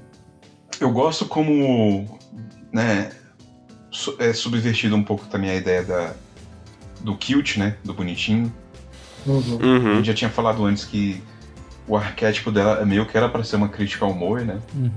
E agora vem um pouco mais forte nisso, porque basicamente tu, tu- o arco inteiro é sobre falar como, tipo, ser bonito, é, ser bonitinha, né? É, Não é algo que é bom pra ela, é algo que na verdade diminui a- o valor dela, a pessoa dela, Sim. que no máximo pode ser usada como uma ferramenta de defesa, e mesmo assim nem é uma ferramenta muito boa. E como por ela ser bonita, as pessoas simplesmente ignoram o que ela é de verdade porque ela é bonitinha. Né, Só, só se torna conveniente tipo, fugir da realidade, né? ignorar as coisas. E ao mesmo tempo, é o que ele está fazendo no texto. No roteiro. Sim, sim. Uhum. Que é porque ela tá comentando isso, mas ela tá te enganando porque ela é bonitinha também. Uhum. No- existe um trabalho de mostrar que ela não é uma pessoa simpática, Uhum. mas não deixa de existir o fato de que ela é Moe. Sim, e que você compra que ela é a vítima porque ela é Moe. Uhum. Embora a gente também tenha a ideia trabalhada nesse arco de- dela ser o agressor também. né? Ah, sim. Ela é vítima e agressor. Sim. É, no caso da gente teve todo. Além de toda essa questão da estética, e tudo mais, a gente tem todo o histórico de que lá no Bakemono ela tinha sido vítima do, do negócio da serpente, quase morreu lá e tal. Uhum. Aí ela não deixa de ser uma vítima na escola ali, dela ter sido colocada como Uhum. representante de classe, porque. É, vai ela ali que não comprou com o Kaique. E aí o professor tá passando trabalho pra ela e foda-se. Se vira aí. Então tem, Uhum. é, tem todo esse histórico aí pra ela pagar de vítima. E. Mas eu devo dizer, tipo, eu acho muito catártico a cena em que ela tá com foda-se na escola. Ah, é catástrofe mesmo. É muito legal ela falando pro professor, tipo, cala a boca, vai se fuder, tá ligado? Você é um merda, você não faz nem seu trabalho direito, fica empurrando as coisas pra mim. Como é que eu vou resolver isso aqui? Como é que você quer que eu resolva isso aqui em duas semanas? Isso não vai se resolver. Não é? E pagando sapo pra todo mundo da, da sala, tá ligado? Tipo, falando, pô, velho, vai crescer, galera. Tipo, eu odeio todos vocês, mas tem que conviver com vocês, seus merda. Porra, cara, a- a- aquela explosão é muito boa. E acho que outro destaque também do arco aí pra mim é a conversa que a Tsukiri tem com ela. Justamente disso, quando ela corta o cabelo dela. Uhum. Que é a Tsukiri basicamente não cedendo o ponto da conversa e não deixando ela fugir de jeito nenhum. Uhum. né? Porque Tsuki chegou num ponto em que ela tipo, cansou de, né, de ficar torcendo por ela e decidiu jogar a realidade na cara dela. E aí é um, é um dos momentos do grande sinal de olha o tanto que ela ignora a realidade. Que é quando a Tsuki olha e fala, mas você sabe que ele namora, né? Né? E ela tentando se justificar depois disso. E a Tsukiri também entenderam, né? Tipo assim, pô, na verdade você nem gosta do irmão tanto assim. Tipo, você só usa ele como uma desculpa conveniente, né? Você gosta da Sim. ideia de gostar dele. Isso. E a Nadako não quer admitir isso de. Até ela ser forçada a isso. Mas é, é, é uma ideia muito conveniente, assim, mesmo. Tipo, você criar isso na sua cabeça pra você não ter que lidar com os seus problemas. Uhum. Tipo, e eu lembro que teve uma época que eu fazia isso. Quando eu era, tipo, um delinquentezinho e tinha uns 11 anos de idade por aí. Sabe? Tipo, eu distorcia as coisas na minha cabeça pra inventar desculpas pra mim mesmo pro meu comportamento. Eu, eu acho que até- quando você é criança, assim, não é exatamente normal, mas faz até sentido você fazer isso. Mas conforme você vai crescendo, faz cada vez menos sentido fazer isso. Mas eu consigo também enxergar que tem pessoas que só vão conseguir sobreviver na vida e ter alguma paz se elas fizerem isso também, sei lá. Uhum. Sim, mas ao mesmo tempo eu gosto dessa questão de. Eu não lembro quem é que fala pra ela que, tipo, ah, você só tá seguindo um papel. Esse tempo todo você tá atuando como alguém, como esperam de você, não tem nenhuma opinião sua que é sua de verdade. Ah, é Eu essa. acho que é Shinobu que fala pra ela. É, Não. é, É a Shinobu ou é Shinobu. Serpente? Eu não lembro agora. é Shinobu. É Shinobu. Ah, é. Porque tem isso também, né? A Shinobu também machucou ela profundamente também. Não, a Shinobu aparece pra dar na cara dela. E vai embora. E Não, vai embora. a, a Shinobu tem o maior burn, eu acho, que t- talvez a temporada inteira, se não for do anime inteiro, que é, tipo, que bom que você deu a, a sorte e o acaso de ser bonitinho, É, nesse diálogo mesmo. né? Ela fala isso pra Nadeko, e tipo, porra. Cara, dá um soco logo, né? Então, Mas não deixa de ser verdade também. sim. E eu acho que é isso. É isso aí. Aí ela vira Deus. Essa aí, Era, ela meu Deus. falou Tênisban, vira Deus. Depois de uma outra cabaçada do Ararai que não tava entendendo nada do que tava acontecendo nesse arco. Sim. Ah, mas ele chegou tarde também, então, tipo, não tinha muito o que fazer. É, no ponto de vista da Arag é coloquei a menina aqui pra dormir em casa. De repente, foi tudo pro caralho. Trouxe uma menininha pra dormir na minha casa. Veja o que aconteceu. Não cortei ela quando deveria. Veja o que aconteceu. Né? Né? Que esse, no final, é, é o grande erro dele, que é... Ele não diz sim, mas ele também nunca diz não. Uhum. Sim. Né? Que é sempre. Foi ficar tentando manter ela ali na, na mesma distância Sim. sempre, né? Deu errado. Né? Apesar de que tem, tem de fato uma rejeição, pelo menos. Quando tudo tá acontecendo e ela engole o talismã, ele fala, tipo. Ele rejeita ela. Ah, sim, mas... mas aí já é tarde demais, né? É, é, não adianta. Escalaram demais as coisas ali. Sim. Sim. E eu gosto muito depois do. Do Kaique jogando isso na cara dele, falando: "Tá, se afasta essa mina. Enquanto você continuar aí aparecendo como Cavaleiro Branco pra ela, essa merda vai acontecer de novo. Uhum. Você não torna ela melhor estando próximo dela, né? Você torna ela pior, na verdade. Então, Uhum. vai embora, cara. Faz o que eu fiz com a Sejonga Rara. Basicamente. E. A última coisa só que, que, que dá pra comentar é que o motivo pelo qual as pessoas ficaram muito putas com a Nadeko também é que. Não sei se vocês sabem, mas a, a personagem mais popular de, Monoga, é, de Monogatari é a Shinobu. E a Shinobu, ela fica popular justamente depois de Kabuki Monogatari. Então, parte do motivo pelo qual as pessoas ficaram muito putas com a Nadeko foi ela machucar e torturar a, a Shinobu. Na época não tinha Kizo pra eles, pra eles verem que tipo, a Shinobu não liga tanto pra dor assim. E pra ver que ela e o Araragi, tipo, meio que já tinham se torturado também, então. Mas é, acho que é, é antes de começar que, que eu, eu gosto muito da cena que eles estão lá no, na chuva. E aí tem um close-up mega realista do Araragi com o braço caindo. Uhum. Sim, Muito bom. tá só um fiapo de carne. O osso quebrado. Mas aí tudo estaria aí perdido se não fosse a jogadora da partida telefonar Verdade. e mandar um gigantesco blefe. Sim. Sim. Emotional Manipulation One on One ali também. Isso. Psicologia reversa ali.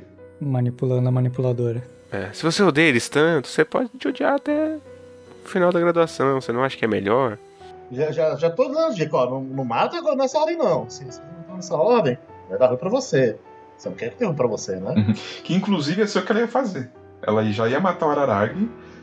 E na hora que ela matasse o Araragi, ela já tava morta. Uhum. Sim. Junto com o mundo inteiro, provavelmente. Sim. Né? Mas aí eu, eu gosto muito que ela vai lá, ela aceita. E aí ela senta no bagulho agora reconstruído e tem a visão de vilão final megalomaníaco pensando: eles vão chegar por aquela escada. E vai ser muito legal se tiver a turma inteira pra gente enfrentar. Vai ser Sim. o grande final. Uhum. Eu gosto muito do arco acabar assim. É. E nunca vai acontecer. Aham. Sim. Obviamente E- que teve gente que ficou puta que não aconteceu, né? Mas Ah, é, tipo, são as pessoas que estão erradas, tipo, claramente erradas. Ah, se você tava querendo que isso acontecesse, talvez na história errada. É não, tipo, pensa assim, você realmente trocaria Koi Monogatari por essa resolução de clichê de anime? Tipo, não, cara, não. Shinobu Time.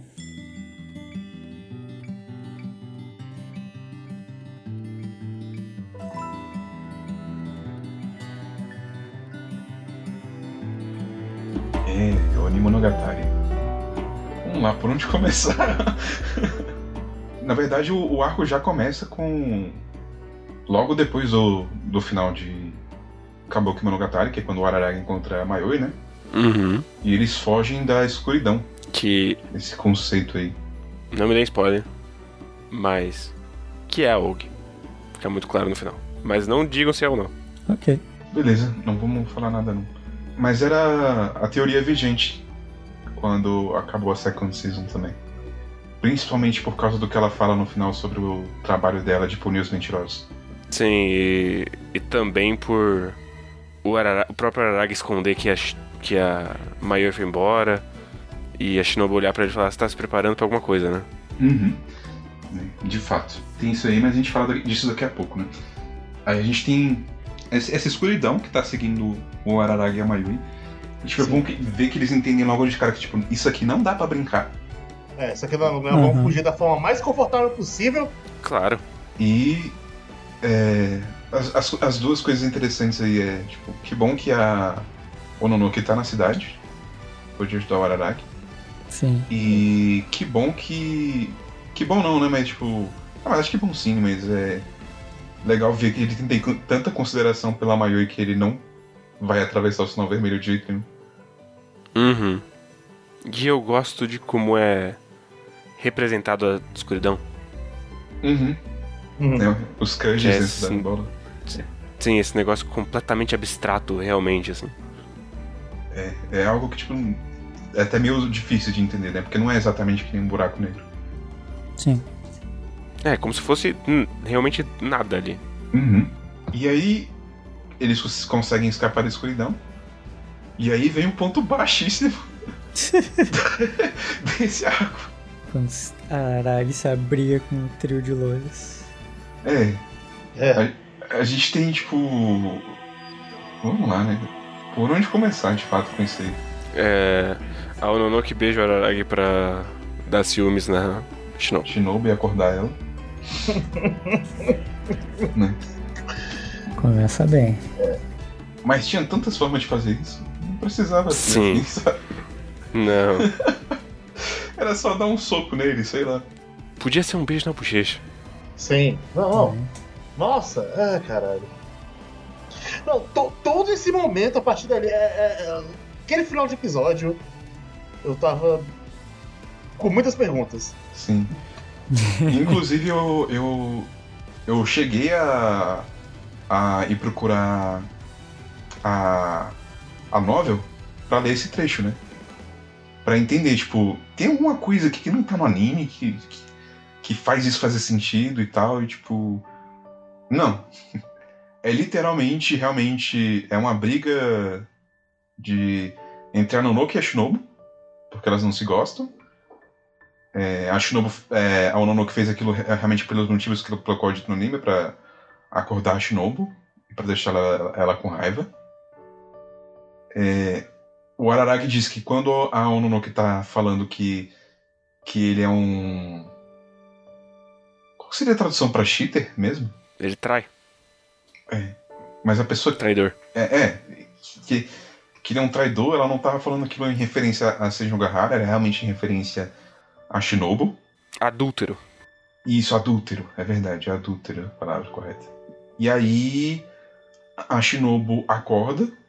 Ela não acordou naquela perseguição louca, ela acordou só com um beijo. Tipo, Prioridades. Claro. É. E aí ela devolve. quando a, Shinobu não quer ouvir o Araragi, o Araragi decide calar a boca dela dando um beijo nela. E aí você fica, É. por Que quê? Ainda pior do que o primeiro. Sim. É não. O, o primeiro, pelo menos, não foi da vontade dele.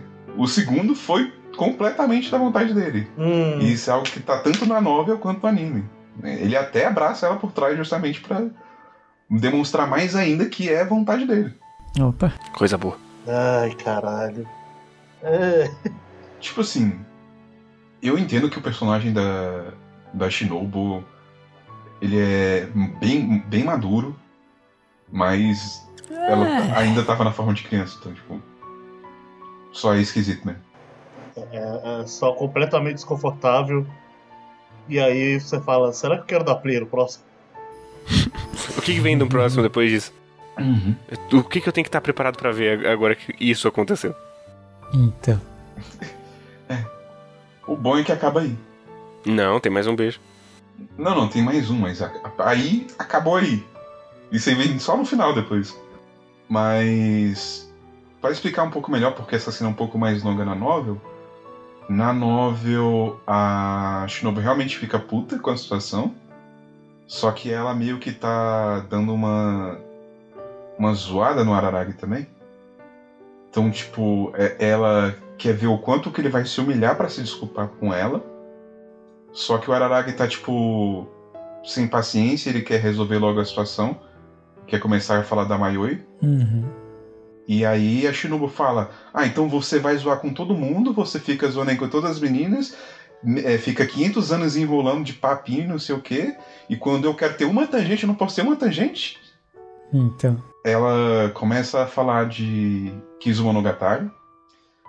O Nishio Isen faz mais uma vez uma piada de, de, de tipo: Ah, o anime teve a adaptação do anime, mas o anime nunca vai chegar nessa parte aqui, ele vai acabar em Nise como era para ter acabado, né?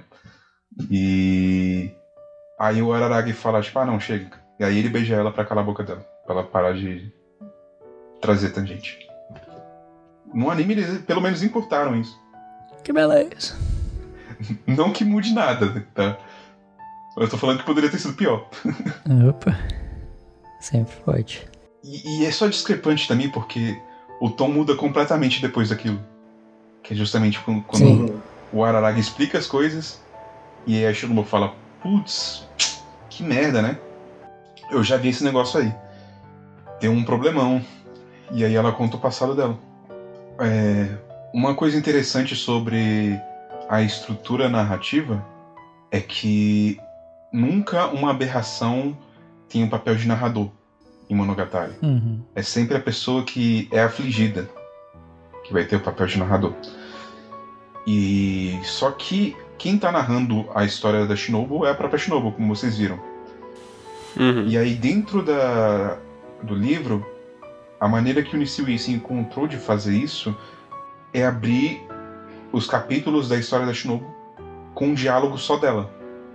Então toda a narração, na verdade, não é prosa nenhuma, é só, é só diálogo da Shinobu. A gente não vê o que, que o Araragi responde para ela em nenhum momento. Apesar de que a gente tem umas deixas de conversa. Mas é só ela falando durante esses capítulos. Foi a maneira que o Stewie encontrou de botar uma aberração para ser narrador. É, e eu, eu gosto que isso traduz no anime, de não ser um anime normal, é ser o, o Kyoe mesmo. Uhum. É, uma, é uma forma tanto interessante no livro, né? Se ver como ele vai fazer isso, como no, no anime também, né? E assim, as artes dessa parte são, nossa, algumas das melhores da série, assim. Sim. Sim. Maravilhoso.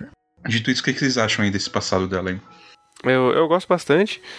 Eu. Assim, apesar de eu gostar bastante, eu me incomoda um pouco que eu achava que ela era um vampiro mais cuzão do que ela é no final das contas. Assim.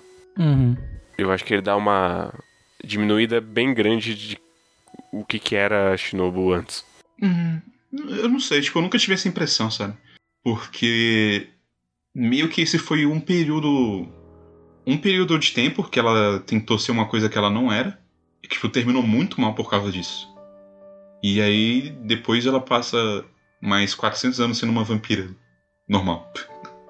E assim, quando eu li Kizo, é, a Kishimoto, ela já tinha dado a entender um pouco assim, sabe? Que tipo assim, que ela não se colocava num pedestal moral alto, né? porque ela entendia muito bem que, é, que ela, como um vampiro, era uma arma de extermínio para os seres humanos.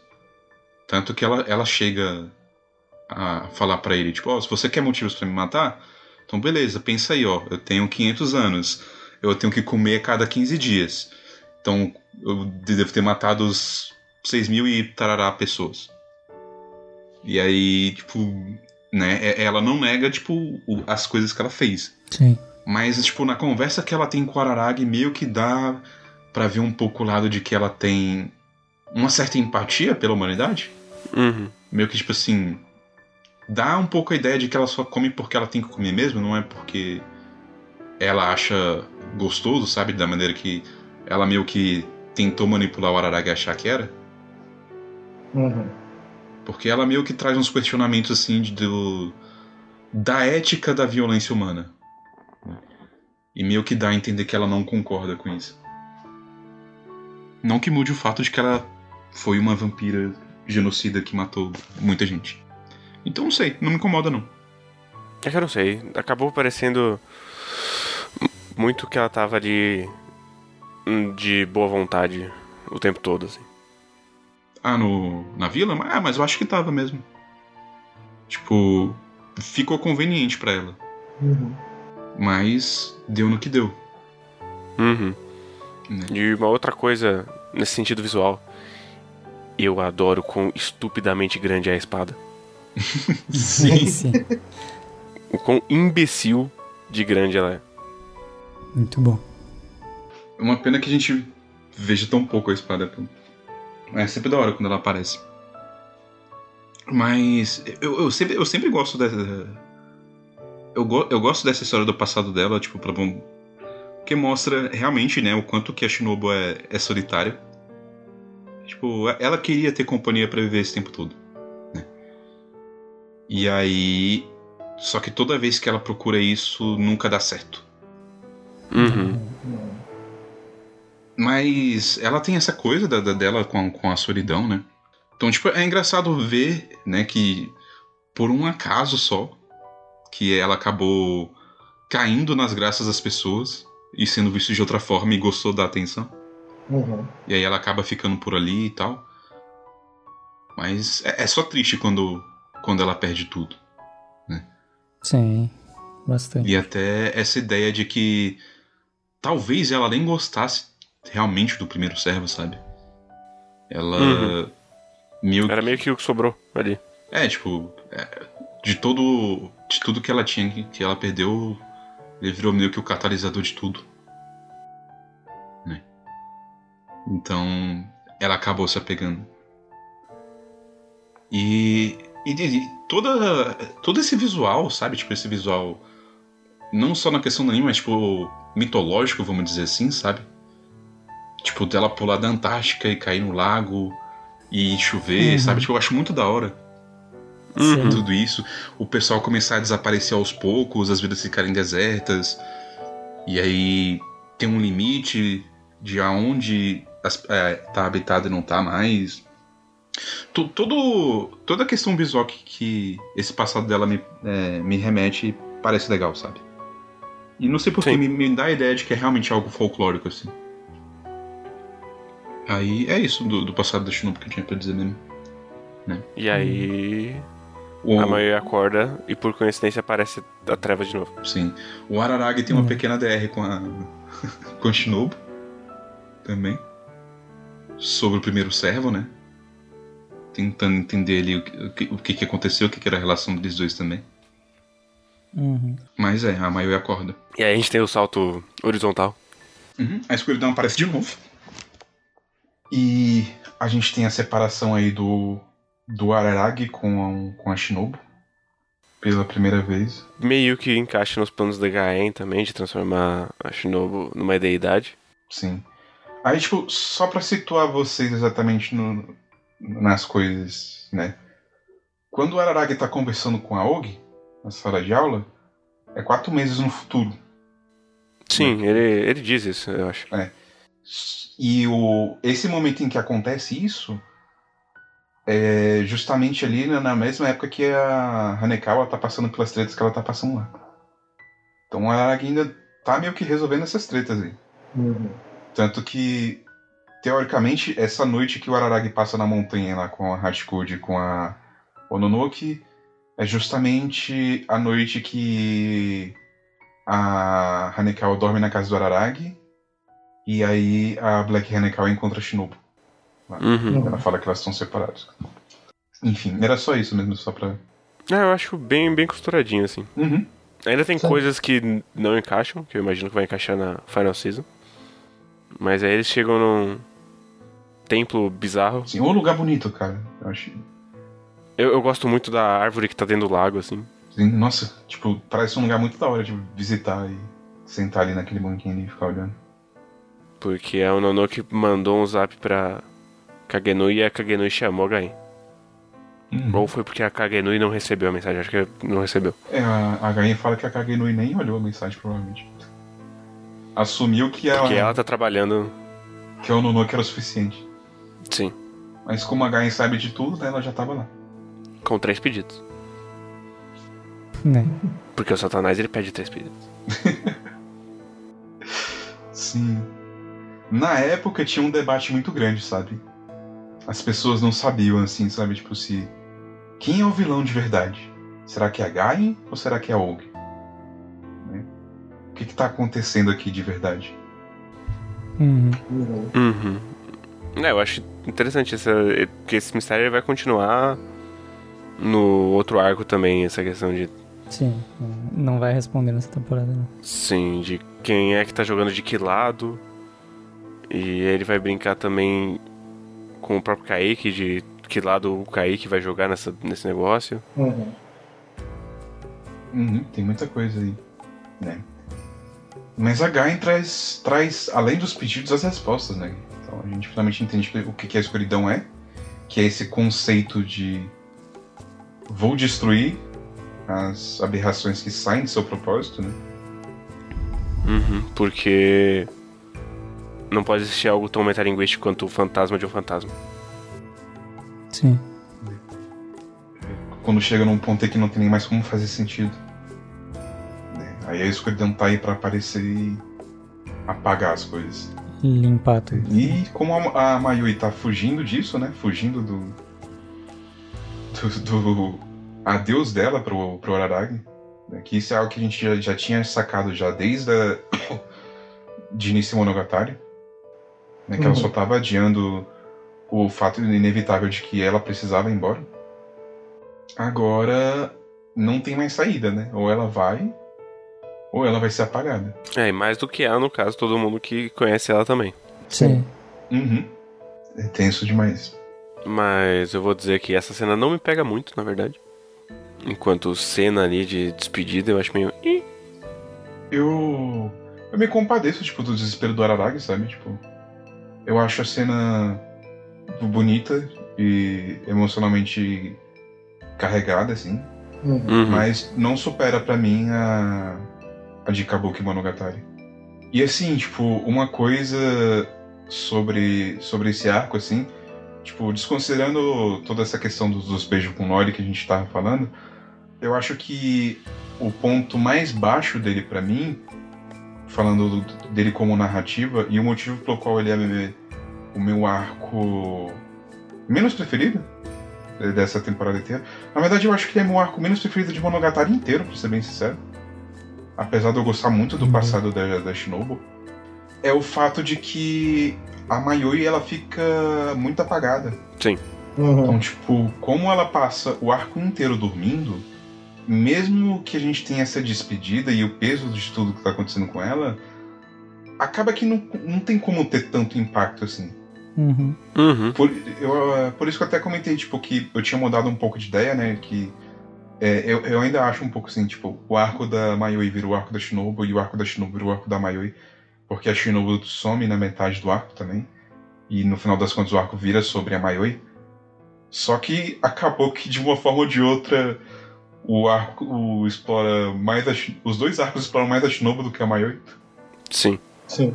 Então, eu acho que essa talvez tenha sido a história mais mal escrita do Nishiyuizi até aqui. Eu, particularmente, acho que é a mais mal escrita dele da, da série inteira. Consigo entender o que, que ela faz e por que, que ela é importante, assim, mas é a que eu menos gosto.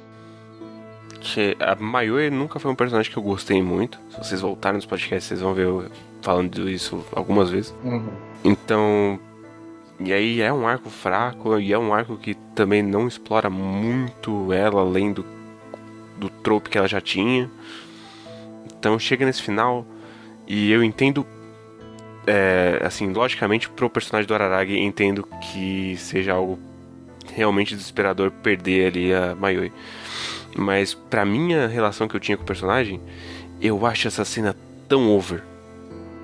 Porque ela é uma personagem que eu não me importo. Uhum. Então eu já tava, ah, vai, vai logo, vai. Pode ir. Ah, vai embora, já foi Pode. tarde. Tchau. É, Eu, como alguém que gosta da Mayoi, gosta do- do- das interações dela com a Araraga e tudo mais, então. Essa despedida não me pegou tanto assim também, então.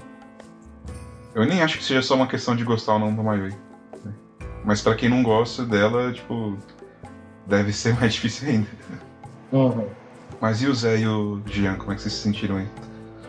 Eu tô de alguma forma entre os dois, porque eu não desgosto da Mayoi. E. A, a, a Mayoi, quando eu fui revisitar o Bakemonogatari, o Season, o podcast, eu terminei gostando mais dela do que eu gostava antes. Então, até que funcionou pra mim, Uhum.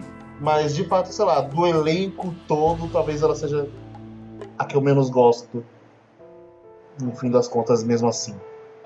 A Mayoi, a Ononoki e a Nadeko são as é, desconsiderando assim, é, elas, como elas são heroínas também, elas são as que eu menos gosto comparado com as outras assim.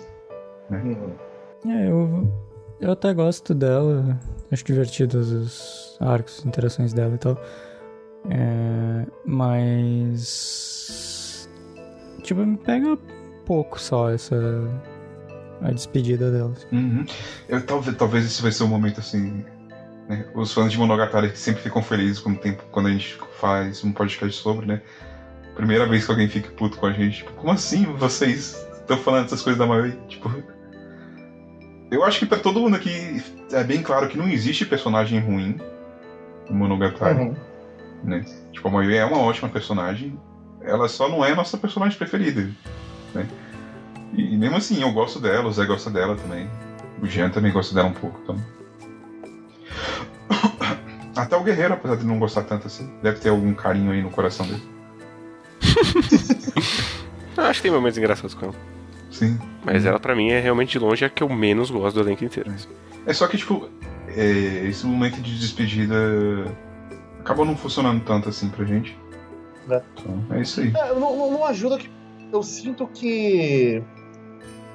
Quase tudo que eu gosto da Mayoi é mais relacionado a. tangencialmente com Araragi Uhum. e outras personagens. Eu gosto mais delas por si só. Faz sentido. Uhum. Sim. Né, E de novo, Kabuki Monogatari, cara, tipo. Eu acho que o, o, que- o que o Kabuki explora na Mayoi é muito legal, sabe? Essa ideia de voltar no tempo e deixar ela concluir a tarefa dela e ver como seria a vida dela se ela tivesse sobrevivido de fato. Tipo, eu acho que isso explora um, um outro lado do personagem dela e a tragédia que aconteceu com ela de uma forma que é muito mais tocante e emocionante do que ela ter que ir embora, Uhum. sabe? Porque a gente já sabia que ela ia ter que ir embora Uhum. também, né? Então tem isso aí. Mas voltando pro arco, né? A gente tem toda a questão aí do o Araragi não contar pra ninguém que isso aconteceu. Então ele não falou nem com a Senjugahara, nem com a Hanekawa, nem com a Kamba. E ele vai fingir que ela ainda tá andando na cidade. Sim. Ele fingiu durante quatro meses, né? E decidiu assim, ah, vou jogar esse verde aqui pra Og pra ver o que, que ela faz com isso. Né? Que ele tá de olho Uhum. nela. E depois de tudo que a gente viu a Og fazendo, né? Nada mais certo do que ele ficar de olho nela, porque ela tá sendo construída nesse papel de antagonista. Uhum. Uhum. Mas tem um antagonista mais urgente pra vencer antes. Uhum. No último arco. No último arco. Hitagi Zenji. Koi Monogatari. Kaique nunca errou. Nunca errou. Será?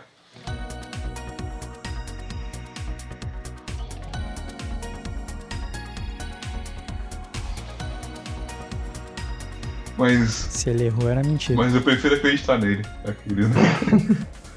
Ele pode ter mentido, mas eu prefiro acreditar na mentira. Assim, a gente comentou mais pra trás aí da detetive Hanekawa. Eu leria fácil uma série que é só o Kaique resolvendo causos que ele resolveu de verdade ou não, talvez ele esteja mentindo e ele não fez nada. Pô, seria legal mesmo uma série dele resolvendo problemas assim. né? Ele Resolvendo com, problemas esse, ou não. com esse jeito dele de golpista carismático. Sim. Como definir isso? Então. Mas assim, esse é meu arco favorito de Monogatari, como um todo até agora. E eu já tinha certeza disso no momento do episódio 1 ou 2, quando ele entra no banheiro e ele começa a procurar um motivo pra ele aceitar o trabalho É, esse é 1. É bom demais esse momento. Eu vou fazer por ela? Não. por ela não. Eu vou fazer pelo Araragi? Não, eu odeio o Araragi. Por que eu faria por ele? Não, mas a consequência, se eu não quiser. Hum, tem alguém relacionado a eles? Já me importa. Ah, conhece a filha da Gaia, né? Não importa. Não importa. É, beleza. Sim. Estou convencido. Assim, to- todo o primeiro episódio da. Da Senjogahara chamando ele e a dinâmica dele falando: Okinawa. Beleza, tô indo aí. Sim, eles no aeroporto, bom demais. E aí eu peguei o avião pra Okinawa porque eu só tinha mentido. Antes disso, tem o grande momento do. Alô, quem é? É assim Jogahara? não, não é assim Jogahara. Você, a gente nunca se conheceu. É o Suzuki. Sim. E ela chega com o maravilhoso óculos de disfarce dela. Sim. Quem será essa pessoa? O óculos da Yukiko, cara. Bom demais. E cada corte eles ficam trocando de roupa. e- Não, eu, eu gosto que ele chega com uma roupa normal, aí ele vê ela no café e fala: Não, não posso entrar assim. Aí ele vai pra loja, compra outra roupa e chega. Sim. É, pô, pô, toda, toda a dinâmica da conversa é legal. Eles jogando o, o suco um na cara do outro. Ele joga suco, ele joga café. Apesar de que, se fosse eu no lugar dele, eu também tinha jogado café na cara do Tsunogarara naquele momento ali. Que porra. Pois é. Gosto muito dela, dele pegar os 100 mil dela e depois ela fala: então, presta dinheiro aí pra voltar. Não consigo. Sim. Ela foi lá na pura cara de pau. Bom demais. Sim. Eu, eu gosto depois quando eles vão na loja de Dantes, ela fala: Não, você não vai me pagar nada. Mas se eu roubar de você, tá valendo. né? Sim. Né, Tipo, toda a dinâmica da, da, da Senjogahara com o Kai que é muito legal. Né? Na verdade, tipo, o Kai que não tem um personagem que ele não tem uma interação ruim, assim. Sim. Todas as interações dele são muito boas. Mas e, ao mesmo tempo eu gosto o quanto é palpável que ela tá desesperada pra resolver a situação. Uhum. Sim. Sim.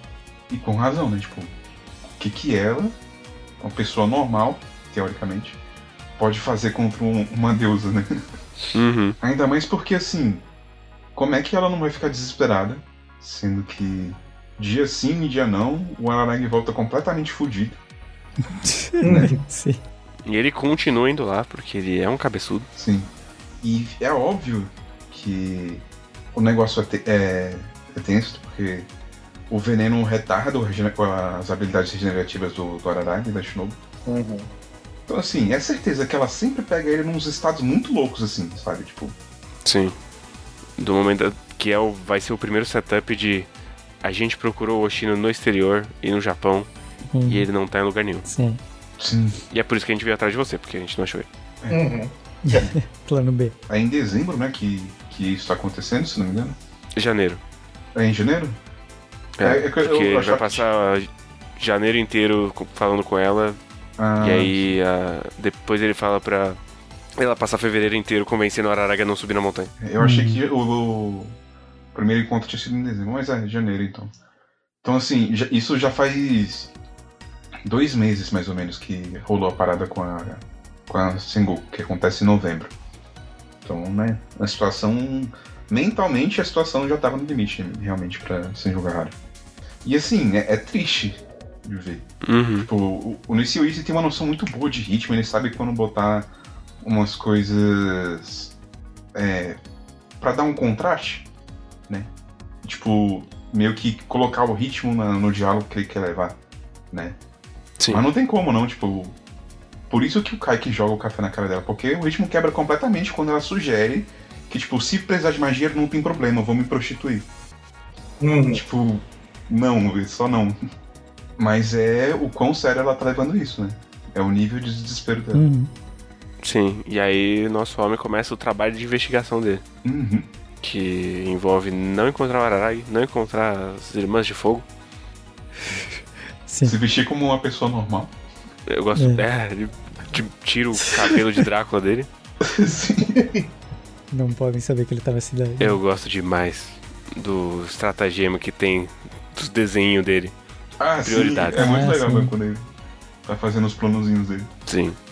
E é, eu fico de cara com, com o quão rápido ele começa a agir, né? Mas, tipo, é muito legal que dá pra ver o quanto que ele já tem experiência nisso. Né? Sim. E o quanto que ele é bom nisso, de fato.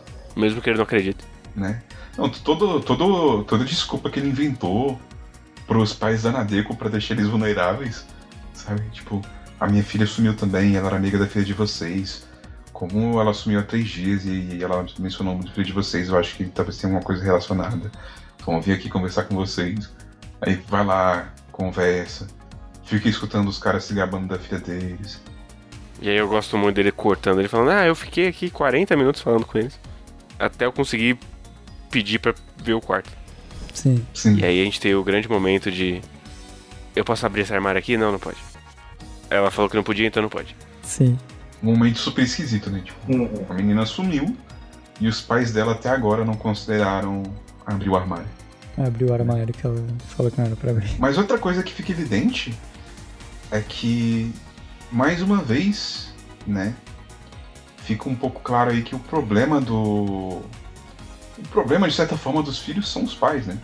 Uhum. Fica claro que a maneira que os pais da Nadeko meio que criaram ela pra ser aquele aquela coisa bonitinha padrão, Aquele boneco. né, e artificial, ela se tornou aquilo sem ela querer. Uhum. Sim. Eles moldaram ela do jeito que queriam. A gente vê isso no quarto dela também, como não tem nenhuma personalidade. Sim. Uhum. E nas fotos, tipo, aí claramente vê que, tipo, nossa, a gente fica com pena dela vendo as fotos, porque, porra. Claramente. Sim, e essa é uma das coisas que eu gosto muito nesse arco, que é o, o Kaique fazendo o profile da Nadeko. Uhum. É, entendendo ela melhor do que todo, todo mundo entendeu Qualquer um. ao longo da série inteira. Sim. E, e eu gosto muito também dele chegando depois pra chegar sem jogar e falando: Ah, é muito fácil enganar essa menina. A única pessoa que não con- conseguiria nunca enganar essa menina Araragi. é o Araragi. Você e o Araragi, especificamente. E a Sem Jogar só não conseguiria enganar porque é a namorada dele. E aí, em paralelo a isso, vai aparecendo 38 personagens. que Chegam, olham pro Kaique e falam: Ó, a chance de dar merda é muito baixa. Mas é por isso mesmo que você vai falhar. Sim, toda aquela parada da, da Gai mandar o Nonoke pra ele e falar, tipo, tal você só ir embora? Larga esse de bom aí. É, as coisas estão se acertando na cidade agora finalmente. Você vai fazer merda. Porque sempre que você tá. Pelo menos pelo que pareceu, sempre que você tá preso emocionalmente a um caso, você faz merda. Não importa o quão fácil seja o caso. E é maravilhoso que ele fica tipo assim: Ah, será que eu aceito a proposta dela? Eu não aceito a proposta dela. hum, eu vou aceitar a proposta dela. Eu ganho 3 milhões e eu faço meu trabalho do mesmo jeito, foda-se. é muito bom isso. É, e, e ele ganhou 3 milhões. Ganhou. É claro que depois a gente fica com aquela pulguinha na orelha de tipo, tá, a Gai também sabia que se ela mandasse o Kaique sair desse caso, ele só ia querer fazer o caso mais ainda. Sim. Uhum. E, mas ao mesmo tempo, a gente tem, a partir daí, alguém seguindo ele. Uhum. Uma sombra está seguindo ele. Isso. E se você parar pra pensar, no final das contas, ele meio que tá, faz... tá quebrando o próprio personagem nesse arco. Ó, pior que é verdade, né? Condiz com o papel da escuridão e da Og, segundo sua teoria. Exatamente. Mas claramente é Og que tá seguindo ele mesmo, Não, isso sim. né? Não é a criancinha que tem o assassinato poético dele no final, como se ele fosse um detetive de história policial. Sim. E tem que se pensar, né? Por quais motivos, né? A Og iria querer parar o Kaique, né? Apesar de que foi ela que, que criou a situação com a, com a Nadeko para começo de conversa, né? Uhum. E, e fica a dúvida também, né? Se, se o Kaique não tivesse feito nada, será que a Gain ia ter uma outra solução? Talvez uma solução pior, né? Mas não sei. Possivelmente. Sim. Algo que a gente nunca vai saber também, na real. Mas aí é meio que nessa altura que a gente tem as... primeiro que é o primeiro encontro dele na... com a Nadeko. Uhum. E aí ele olha e fala, nossa, ela é uma imbecil, né? Sim! Sim. Ele diz depois pra se jogar, a primeira coisa que eu reparei dela, tipo, ele fala, tipo, você nunca viu ela, né? Aí ela, tipo, não, nunca encontrei ela pessoalmente, então. Ele é. A primeira coisa que eu reparei é que ela é uma idiota. é uma pessoa que você ia odiar. Sim. né? E de fato, tem, ele, até, ele até fala exatamente o que a Senju Gahara falou pra Nada com o telefone. Que a Nada tem uma hora que ela vira pra Senju Gahara e fala: Nossa, se tivesse circunstâncias diferentes, a gente até poderia ter sido amigas, né? E a Senju Gahara fala: Não. Eu odeio, odeio molecas bonitinhas que nem você. Sim. E esse é um outro momento que é muito tocante, que é quando eles estão aí na loja de donuts. E aí a Senju Gahara volta depois que ele fala, não, eu vou conseguir enganar. E ela volta, chora e agradece ele. Uhum. Ela ficou realmente aliviada com a situação toda. Uhum. Depois disso é que a gente já. Ah não, ele, ele, vai, ele fica um tempo frequentando a, a, o templo. Sim, ele vai várias vezes então. Indo lá, visitar a Deco, conhecendo ela. Passa é, ensinando ela a fazer aquele negócio da linha do gato, que eu não sei como é que qual é o nome disso em português, que eu esqueci. Cama de gato. Ah, é cama de gato, né? Uhum. Cama de gato. E. Aí. Pera, o que, que acontece depois disso mesmo? Agora eu tô, tô tentando lembrar aqui. Aí a Hanekawa contacta ele sem contar pra ninguém que ela tá na cidade. Isso. Ah, sim, não, é verdade. Ele tá descendo do templo um dia e a Renekawa aparece. lá. Mas antes, antes da Renekawa aparecer, ele, ele manda o miguezão pros pais dela, falando, tipo, ô, é, eu tenho um negócio importante pra falar, não pode ser por telefone, tem que ser pessoalmente, eu acho que tem uma ideia de pra onde nossas filhas sumiram, então me encontra num lugar tal. Uhum. E aí ele invade. E aí ele vai e vê o que, que tem dentro do armário. E aí fala, armário. era uma coisa fútil. Que não merecia nem ser mencionado. E a essa altura eu tinha certeza que era o corpo do Oshino, inclusive. Tipo, é- essa é uma das coisas mais loucas, assim, de toda essa situação. Um dos grandes mistérios de, de Monogatari até esse ponto era o que, que tinha no armário da Anadeko. Uhum. Que Então, realmente parecia ser uma coisa grave, mas não. É- é- ela só é uma fanfiqueira. Era, Sim. era o único traço de personalidade que ela deixou pra trás. Sim. Que é. Ela é uma autora. autora de, de mangá de histórias, né? Eu sinto que isso é um pouco da. Da natureza do. do Isen, né? Ele, ele gosta muito de falar sobre formas de escrever, de formas de se contar uma história. E, tipo, meio que todo o comentário que cerca a personagem da Nadeko e os problemas dela tem um pouco de ligação com essa metalinguagem, com a forma de se criar histórias e a forma que o autor se enxerga, né? Então, tipo, eu consigo ver isso. No Otori Monogatari, né? No livro, é, no livro que ele começa a introduzir esse ar- esse arco da Nadeko, no pós-fácil dele, ele fala sobre os motivos pro qual escreveu o livro, né? E ele, ele tem até uma postura bem, tipo, bem cínica de artista velho mesmo. No sentido que ele fala bem assim, sabe? Tipo, ele fala que ele não gosta da, do caminho que a indústria tem tomado, Uhum. principalmente a indústria de publicação, que está se tornando algo cada vez mais comercial e decidido por comitês e por um grande número de pessoas e está sendo esquecido a individualidade do autor dentro das obras. É, pra mim, esse, esse final é uma grande negação à estrutura básica de história de mistério. Assim. Uhum. se for ver, É ele se negar e pegar o caminho que testado e aprovado. Tipo, o personagem da, da Nadeko, ele é meio que essa brincadeira de discutir né, a forma de se escrever e a forma da narrativa. Então, de certa forma, eu não consigo deixar de pensar que a Nadeko é um pouco do próprio Nishio Isen, assim, Uhum. talvez. de que ele se enxerga dessa forma um pouco. É, da, da forma como ela se enxerga, sabe? De que talvez ele não tenha valor nenhum, de que talvez ele tente escapar das situações fáceis demais, que ele deixa a vi- a vida passar na frente dele, etc e tal. Uhum. Então não sei, eu, eu só acho uma perspectiva interessante pra trazer. É, não tem como saber, sabe? Mas eu acho uma perspectiva interessante pra trazer de como isso tá tão ligado com o arco dela. né? E, e por isso que é uma coisa tão estúpida, mas ao mesmo tempo tão importante. Se, simplesmente uns mangás que é nada com gosto de desenho. Uhum. Dito isso, né, a gente pode voltar aí pra Hanekal. Nossa gloriosa assistente de detetive trabalhando no seu quarto de hotel. Uhum. Exatamente. Eu, eu gosto exatamente. Um diálogo que eu gosto muito é que quando ela chega ela fala: Escuta, o Oshino tinha família? Uhum. Exatamente. E o Kaique imediatamente rebate com não. Sim. E eu gosto do que ele fala depois, que é tipo, não é como se ele tivesse tido uma família e ele perdeu. Ele não teve. Ele foi criado pra ser sozinho, Sim. como eu. Não teve irmãos, não teve irmãs. E é isso aí. Então, assim, a gente já sabe que a Og não é parente do Oshino. Uhum. Tem isso aí. No ar agora. Sim. E eu também gosto. Eu, eu gosto da piada dele finalmente descobrindo quem é a Hanekal. Sim. Uhum. E eu, eu gosto que no final ela é a que tem a visão mais certa do que é a Nadeko. Uhum. De todo mundo ali. Inclusive do próprio Kaique. Uhum. Sim. O que faz bastante sentido. É, tem a curiosidade também que, por mais que ele tenha os problemas dele com, com o Araragi e com a Senjogahara, ele nunca deixa de tratar os dois como, como crianças.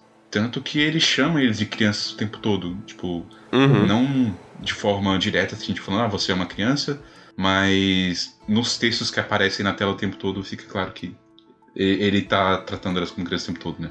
Tanto que, tipo, tem umas três ou quatro vezes que a Senjogahara fala, para de me tratar como criança, mas com a Hanekawa é diferente, né? Ali é uma conversa entre pessoas que estão no mesmo nível. Uhum. Mais uma vez você vê aí o- a diferença da Hanekawa pros outros. Inclusive, outra coisa que eu acho legal dessa conversa é justamente quando o, o Kaique pergunta se ela não quer saber por que, que ele tá fazendo aquilo. E ele fica tipo, ah, é claro que não, né? Você já sabe, né? É, pra ser em jogo isso é muito importante. Sim. Você quer que eu te conte? O... A gente já tá partindo pra, pra resolução final quase, mas a última conversa que a Nonoke tem com- antes do Kaique ir pro templo. Quer dizer, ele tem uma conversa com a Senjogahara antes. Uhum. Em que ela fala, vô, talvez fosse melhor você ir embora, né? Sim. que eles ficam de joguinho emocional um com o outro. É um dos momentos que Uhum. o Kaique fala, tipo, porra, ela tá sendo uma criança, mas tudo bem. Vou jogar o jogo dela aqui. Sim. E depois ele tem conversa com o Nonoke, que é o Nonoke, tipo, manda real, né? Que é justamente a Gai não acha que você vai conseguir terminar, fazer o negócio porque você sempre acaba atrapalhando quando você se envolve emocionalmente dentro de alguma coisa. Sim. E aí a gente A tem. Ononoke, ela basicamente vai lá pra descascar ele. Sim. Uhum. A gente É. tem a grande revelação de que o Kaique não enganou a família da Senjogahara por maldade. Ele só queria que a mãe fosse embora porque não tinha forma de daquela família se sustentar com a mãe junto com eles. Então, Sim. Uhum. Mas ele não percebeu o que as outras pessoas pensavam sobre isso. Ele só olhou o mais lógico, no final das contas. Sim. uhum. feriu a Senjogahara porque não tinha como não ferir, mas protegeu ela, apesar de tudo. E ele destruiu o culto depois, só de sacanagem. Uhum. O foda é que depois gerou um culto maior ainda. que merda. Mas é assim que essas coisas funcionam, né? Uhum. E a gente sabe que a mãe da Trinogahara tá viva e tá fazendo parte de outro culto agora. Só pra completar a situação. Mas aí ele fala, não, eu vou, vou resolver. Eu não vou falhar. Deixa pra mim. Toca com o pai. E aí ele vai lá, chega lá, fala duas palavras e falha. Sim. Sim. Eu, eu acho que, tipo, é tão legal você ver que, tipo, porra, não. A Nadeko não é tão idiota assim, tá ligado? Não, eu, eu, eu gosto muito de como ele coloca, que é tipo, ela nunca nem se abriu pra mim. Então, eu não, não tinha nem como eu enganar ninguém, porque ela nunca me conf- confiou em mim pra comer de conversa. Uhum. Ela nunca confiou em ninguém. Ela se fecha pra todo mundo, então. Sim. E a essa altura ela tá tão maluca que ela olha pro Kaique e fala: Ah, Araragi-kun, por que você tá fazendo isso? Araragi Onichan. Sim. E aí tem uma fala que é a Senjogahara que fez, que ela fala: Ah, foi o, o que falou isso pra mim. Ou será que não foi? Ah, tanto faz. Né? né? Ela fica confusa com quem falou o que pra ela, mas. Mas de fato não importa pra ela, né? Tipo, Não. ela só tá vivendo de, de aparências como a gente já tinha conversado. Isso. Como ela realmente não ouve ninguém nunca mesmo, tanto faz quem diz. Nem o amor dela pelo Araragi é real. Então, tipo, Uhum. ela só precisa dessa ideia. Por isso que, tipo, no final das contas faz sentido ela desistir quando ela é confrontada com a individualidade dela. Uhum. Mas todo, todo esse confronto deles é tão legal, cara. Eu gosto Do, muito. do, do Uhum. Kaique jogando as coisas na cara dela, mostrando o quanto que ela não, Sim, sim. não se valoriza, se deveria se valorizar mais, o quanto que ela tá sendo idiota e imatura. E a única resposta que ela consegue encontrar pra rebater é chutar a cara dele. Chutando a cara do velho doente. Uhum. Sim. E aí eu gosto muito quando ele resolve o bagulho. Que é ele falando, ah, então se deixa enganar por mim. E ela deixa. E aí ele chega o Araragi e fala, meu Deus, o que você fez? Aí ele, eu- aí ele inventa na hora uma outra, Uma outra história. Sim. uma outra história. E ele fala, eu só disse o óbvio pra ela. Assim, de fato ele fez isso, né? Uhum. Sim, Mas. mas é uma visão que só um. Só um adulto poderia ter sobre a situação. No final das contas. né, O Araragi não ia resolver nada, né? Tipo, que bom que ele chegou quando ele chegou, porque se chegasse antes ele ia estragar tudo também. Uhum. Sim. É foda. Essa mania dele se intrometer, né? Mas. Foi legal também ver ele sem chão, né? Porque, tipo, ele não tinha resposta pro Kaique. Sim. Ele sabia que ele estava completamente errado e que ele não tinha o que fazer. Dali pra frente, eu, eu acho que ele não tem mais o que fazer com a Nadeko. Não, ele, ele já devia ter cortado essa relação há tempos, inclusive. Uhum. Uhum, com certeza. Mas aí o nosso querido detetive hardboiled liga a última vez pra vítima. Se despede e vai andando em direção ao pôr do sol. Sim. Sim, os créditos começam a aparecer na tela. E aí ele lembra de uma coisa na investigação que nunca ficou clara. Quem seguia ele? E quem caralhos era Og? Tum, tum, tum. Pá, facada. E aí ele olha pra trás e é a criancinha que ele enganou no começo. Sim. E ele morre na neve fria. Certo que não, porque ele tá vivo no, no futuro. Não. Capaz que ele nem tinha sido acertado pelo garoto.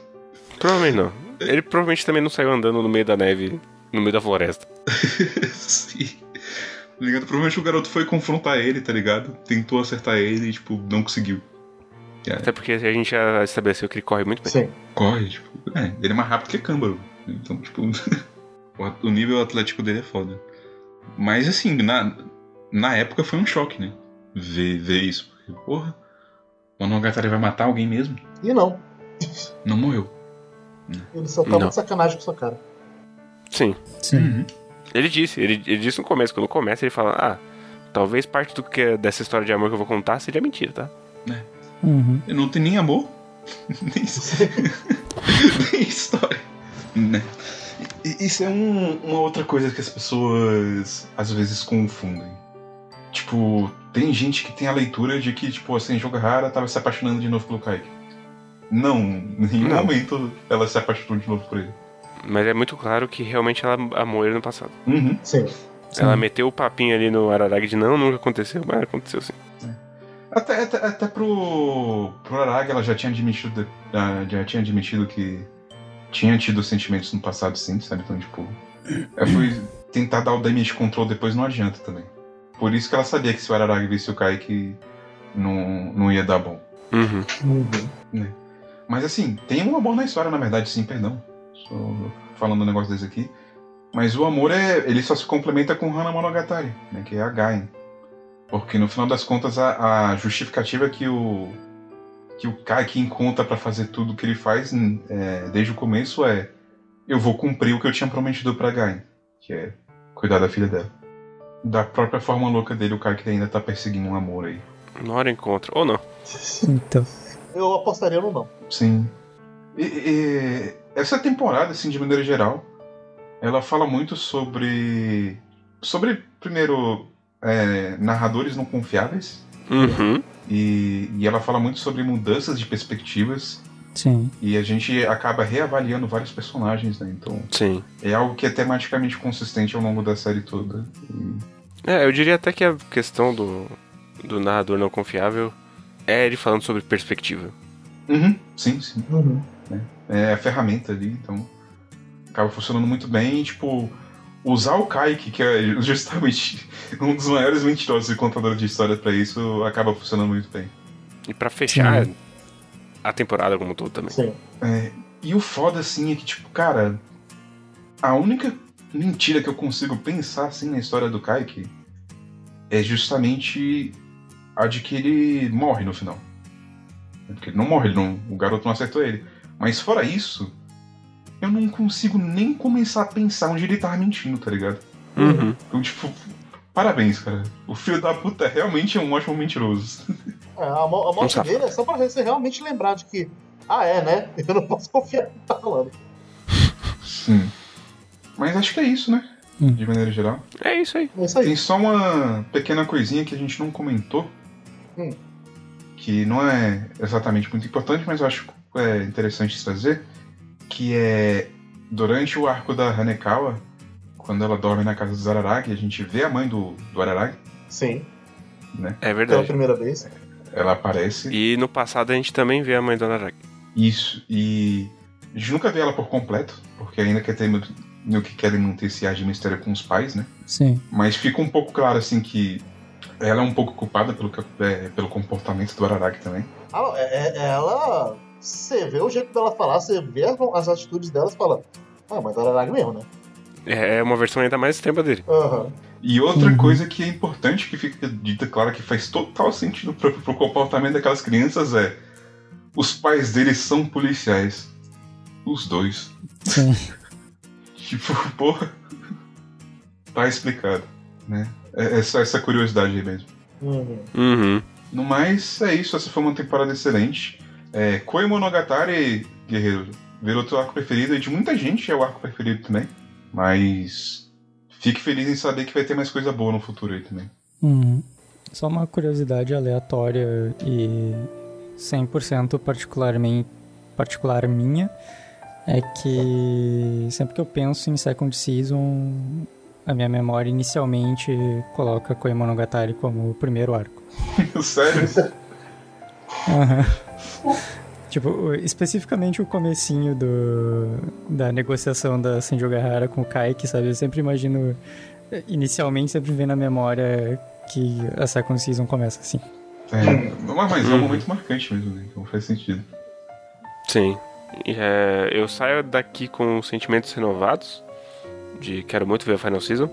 E eu quero ver mais coisa do Nisui Sim escrevendo história de detetive.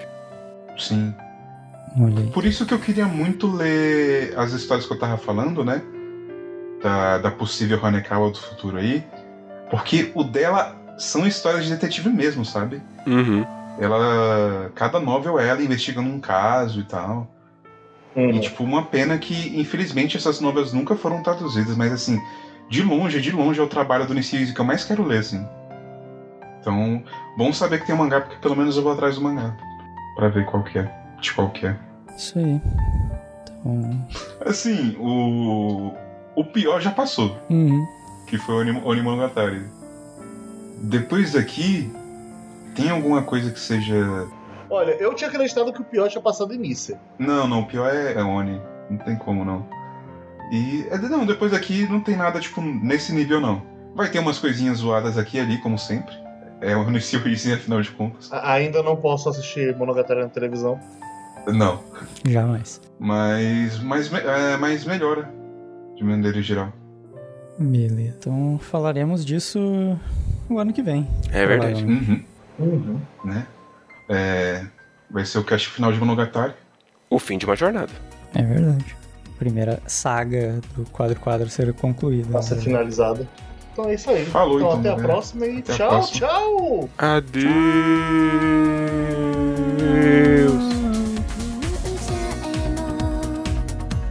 忘れてた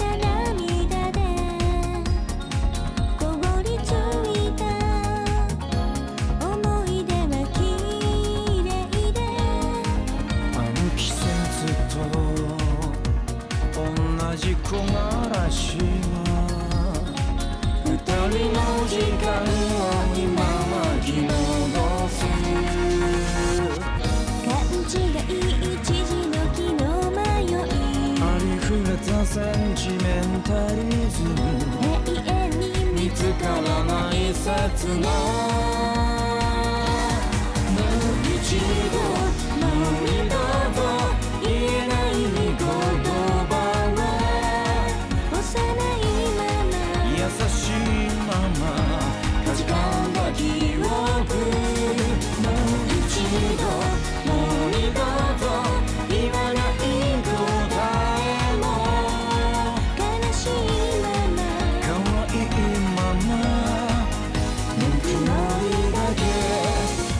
忘れて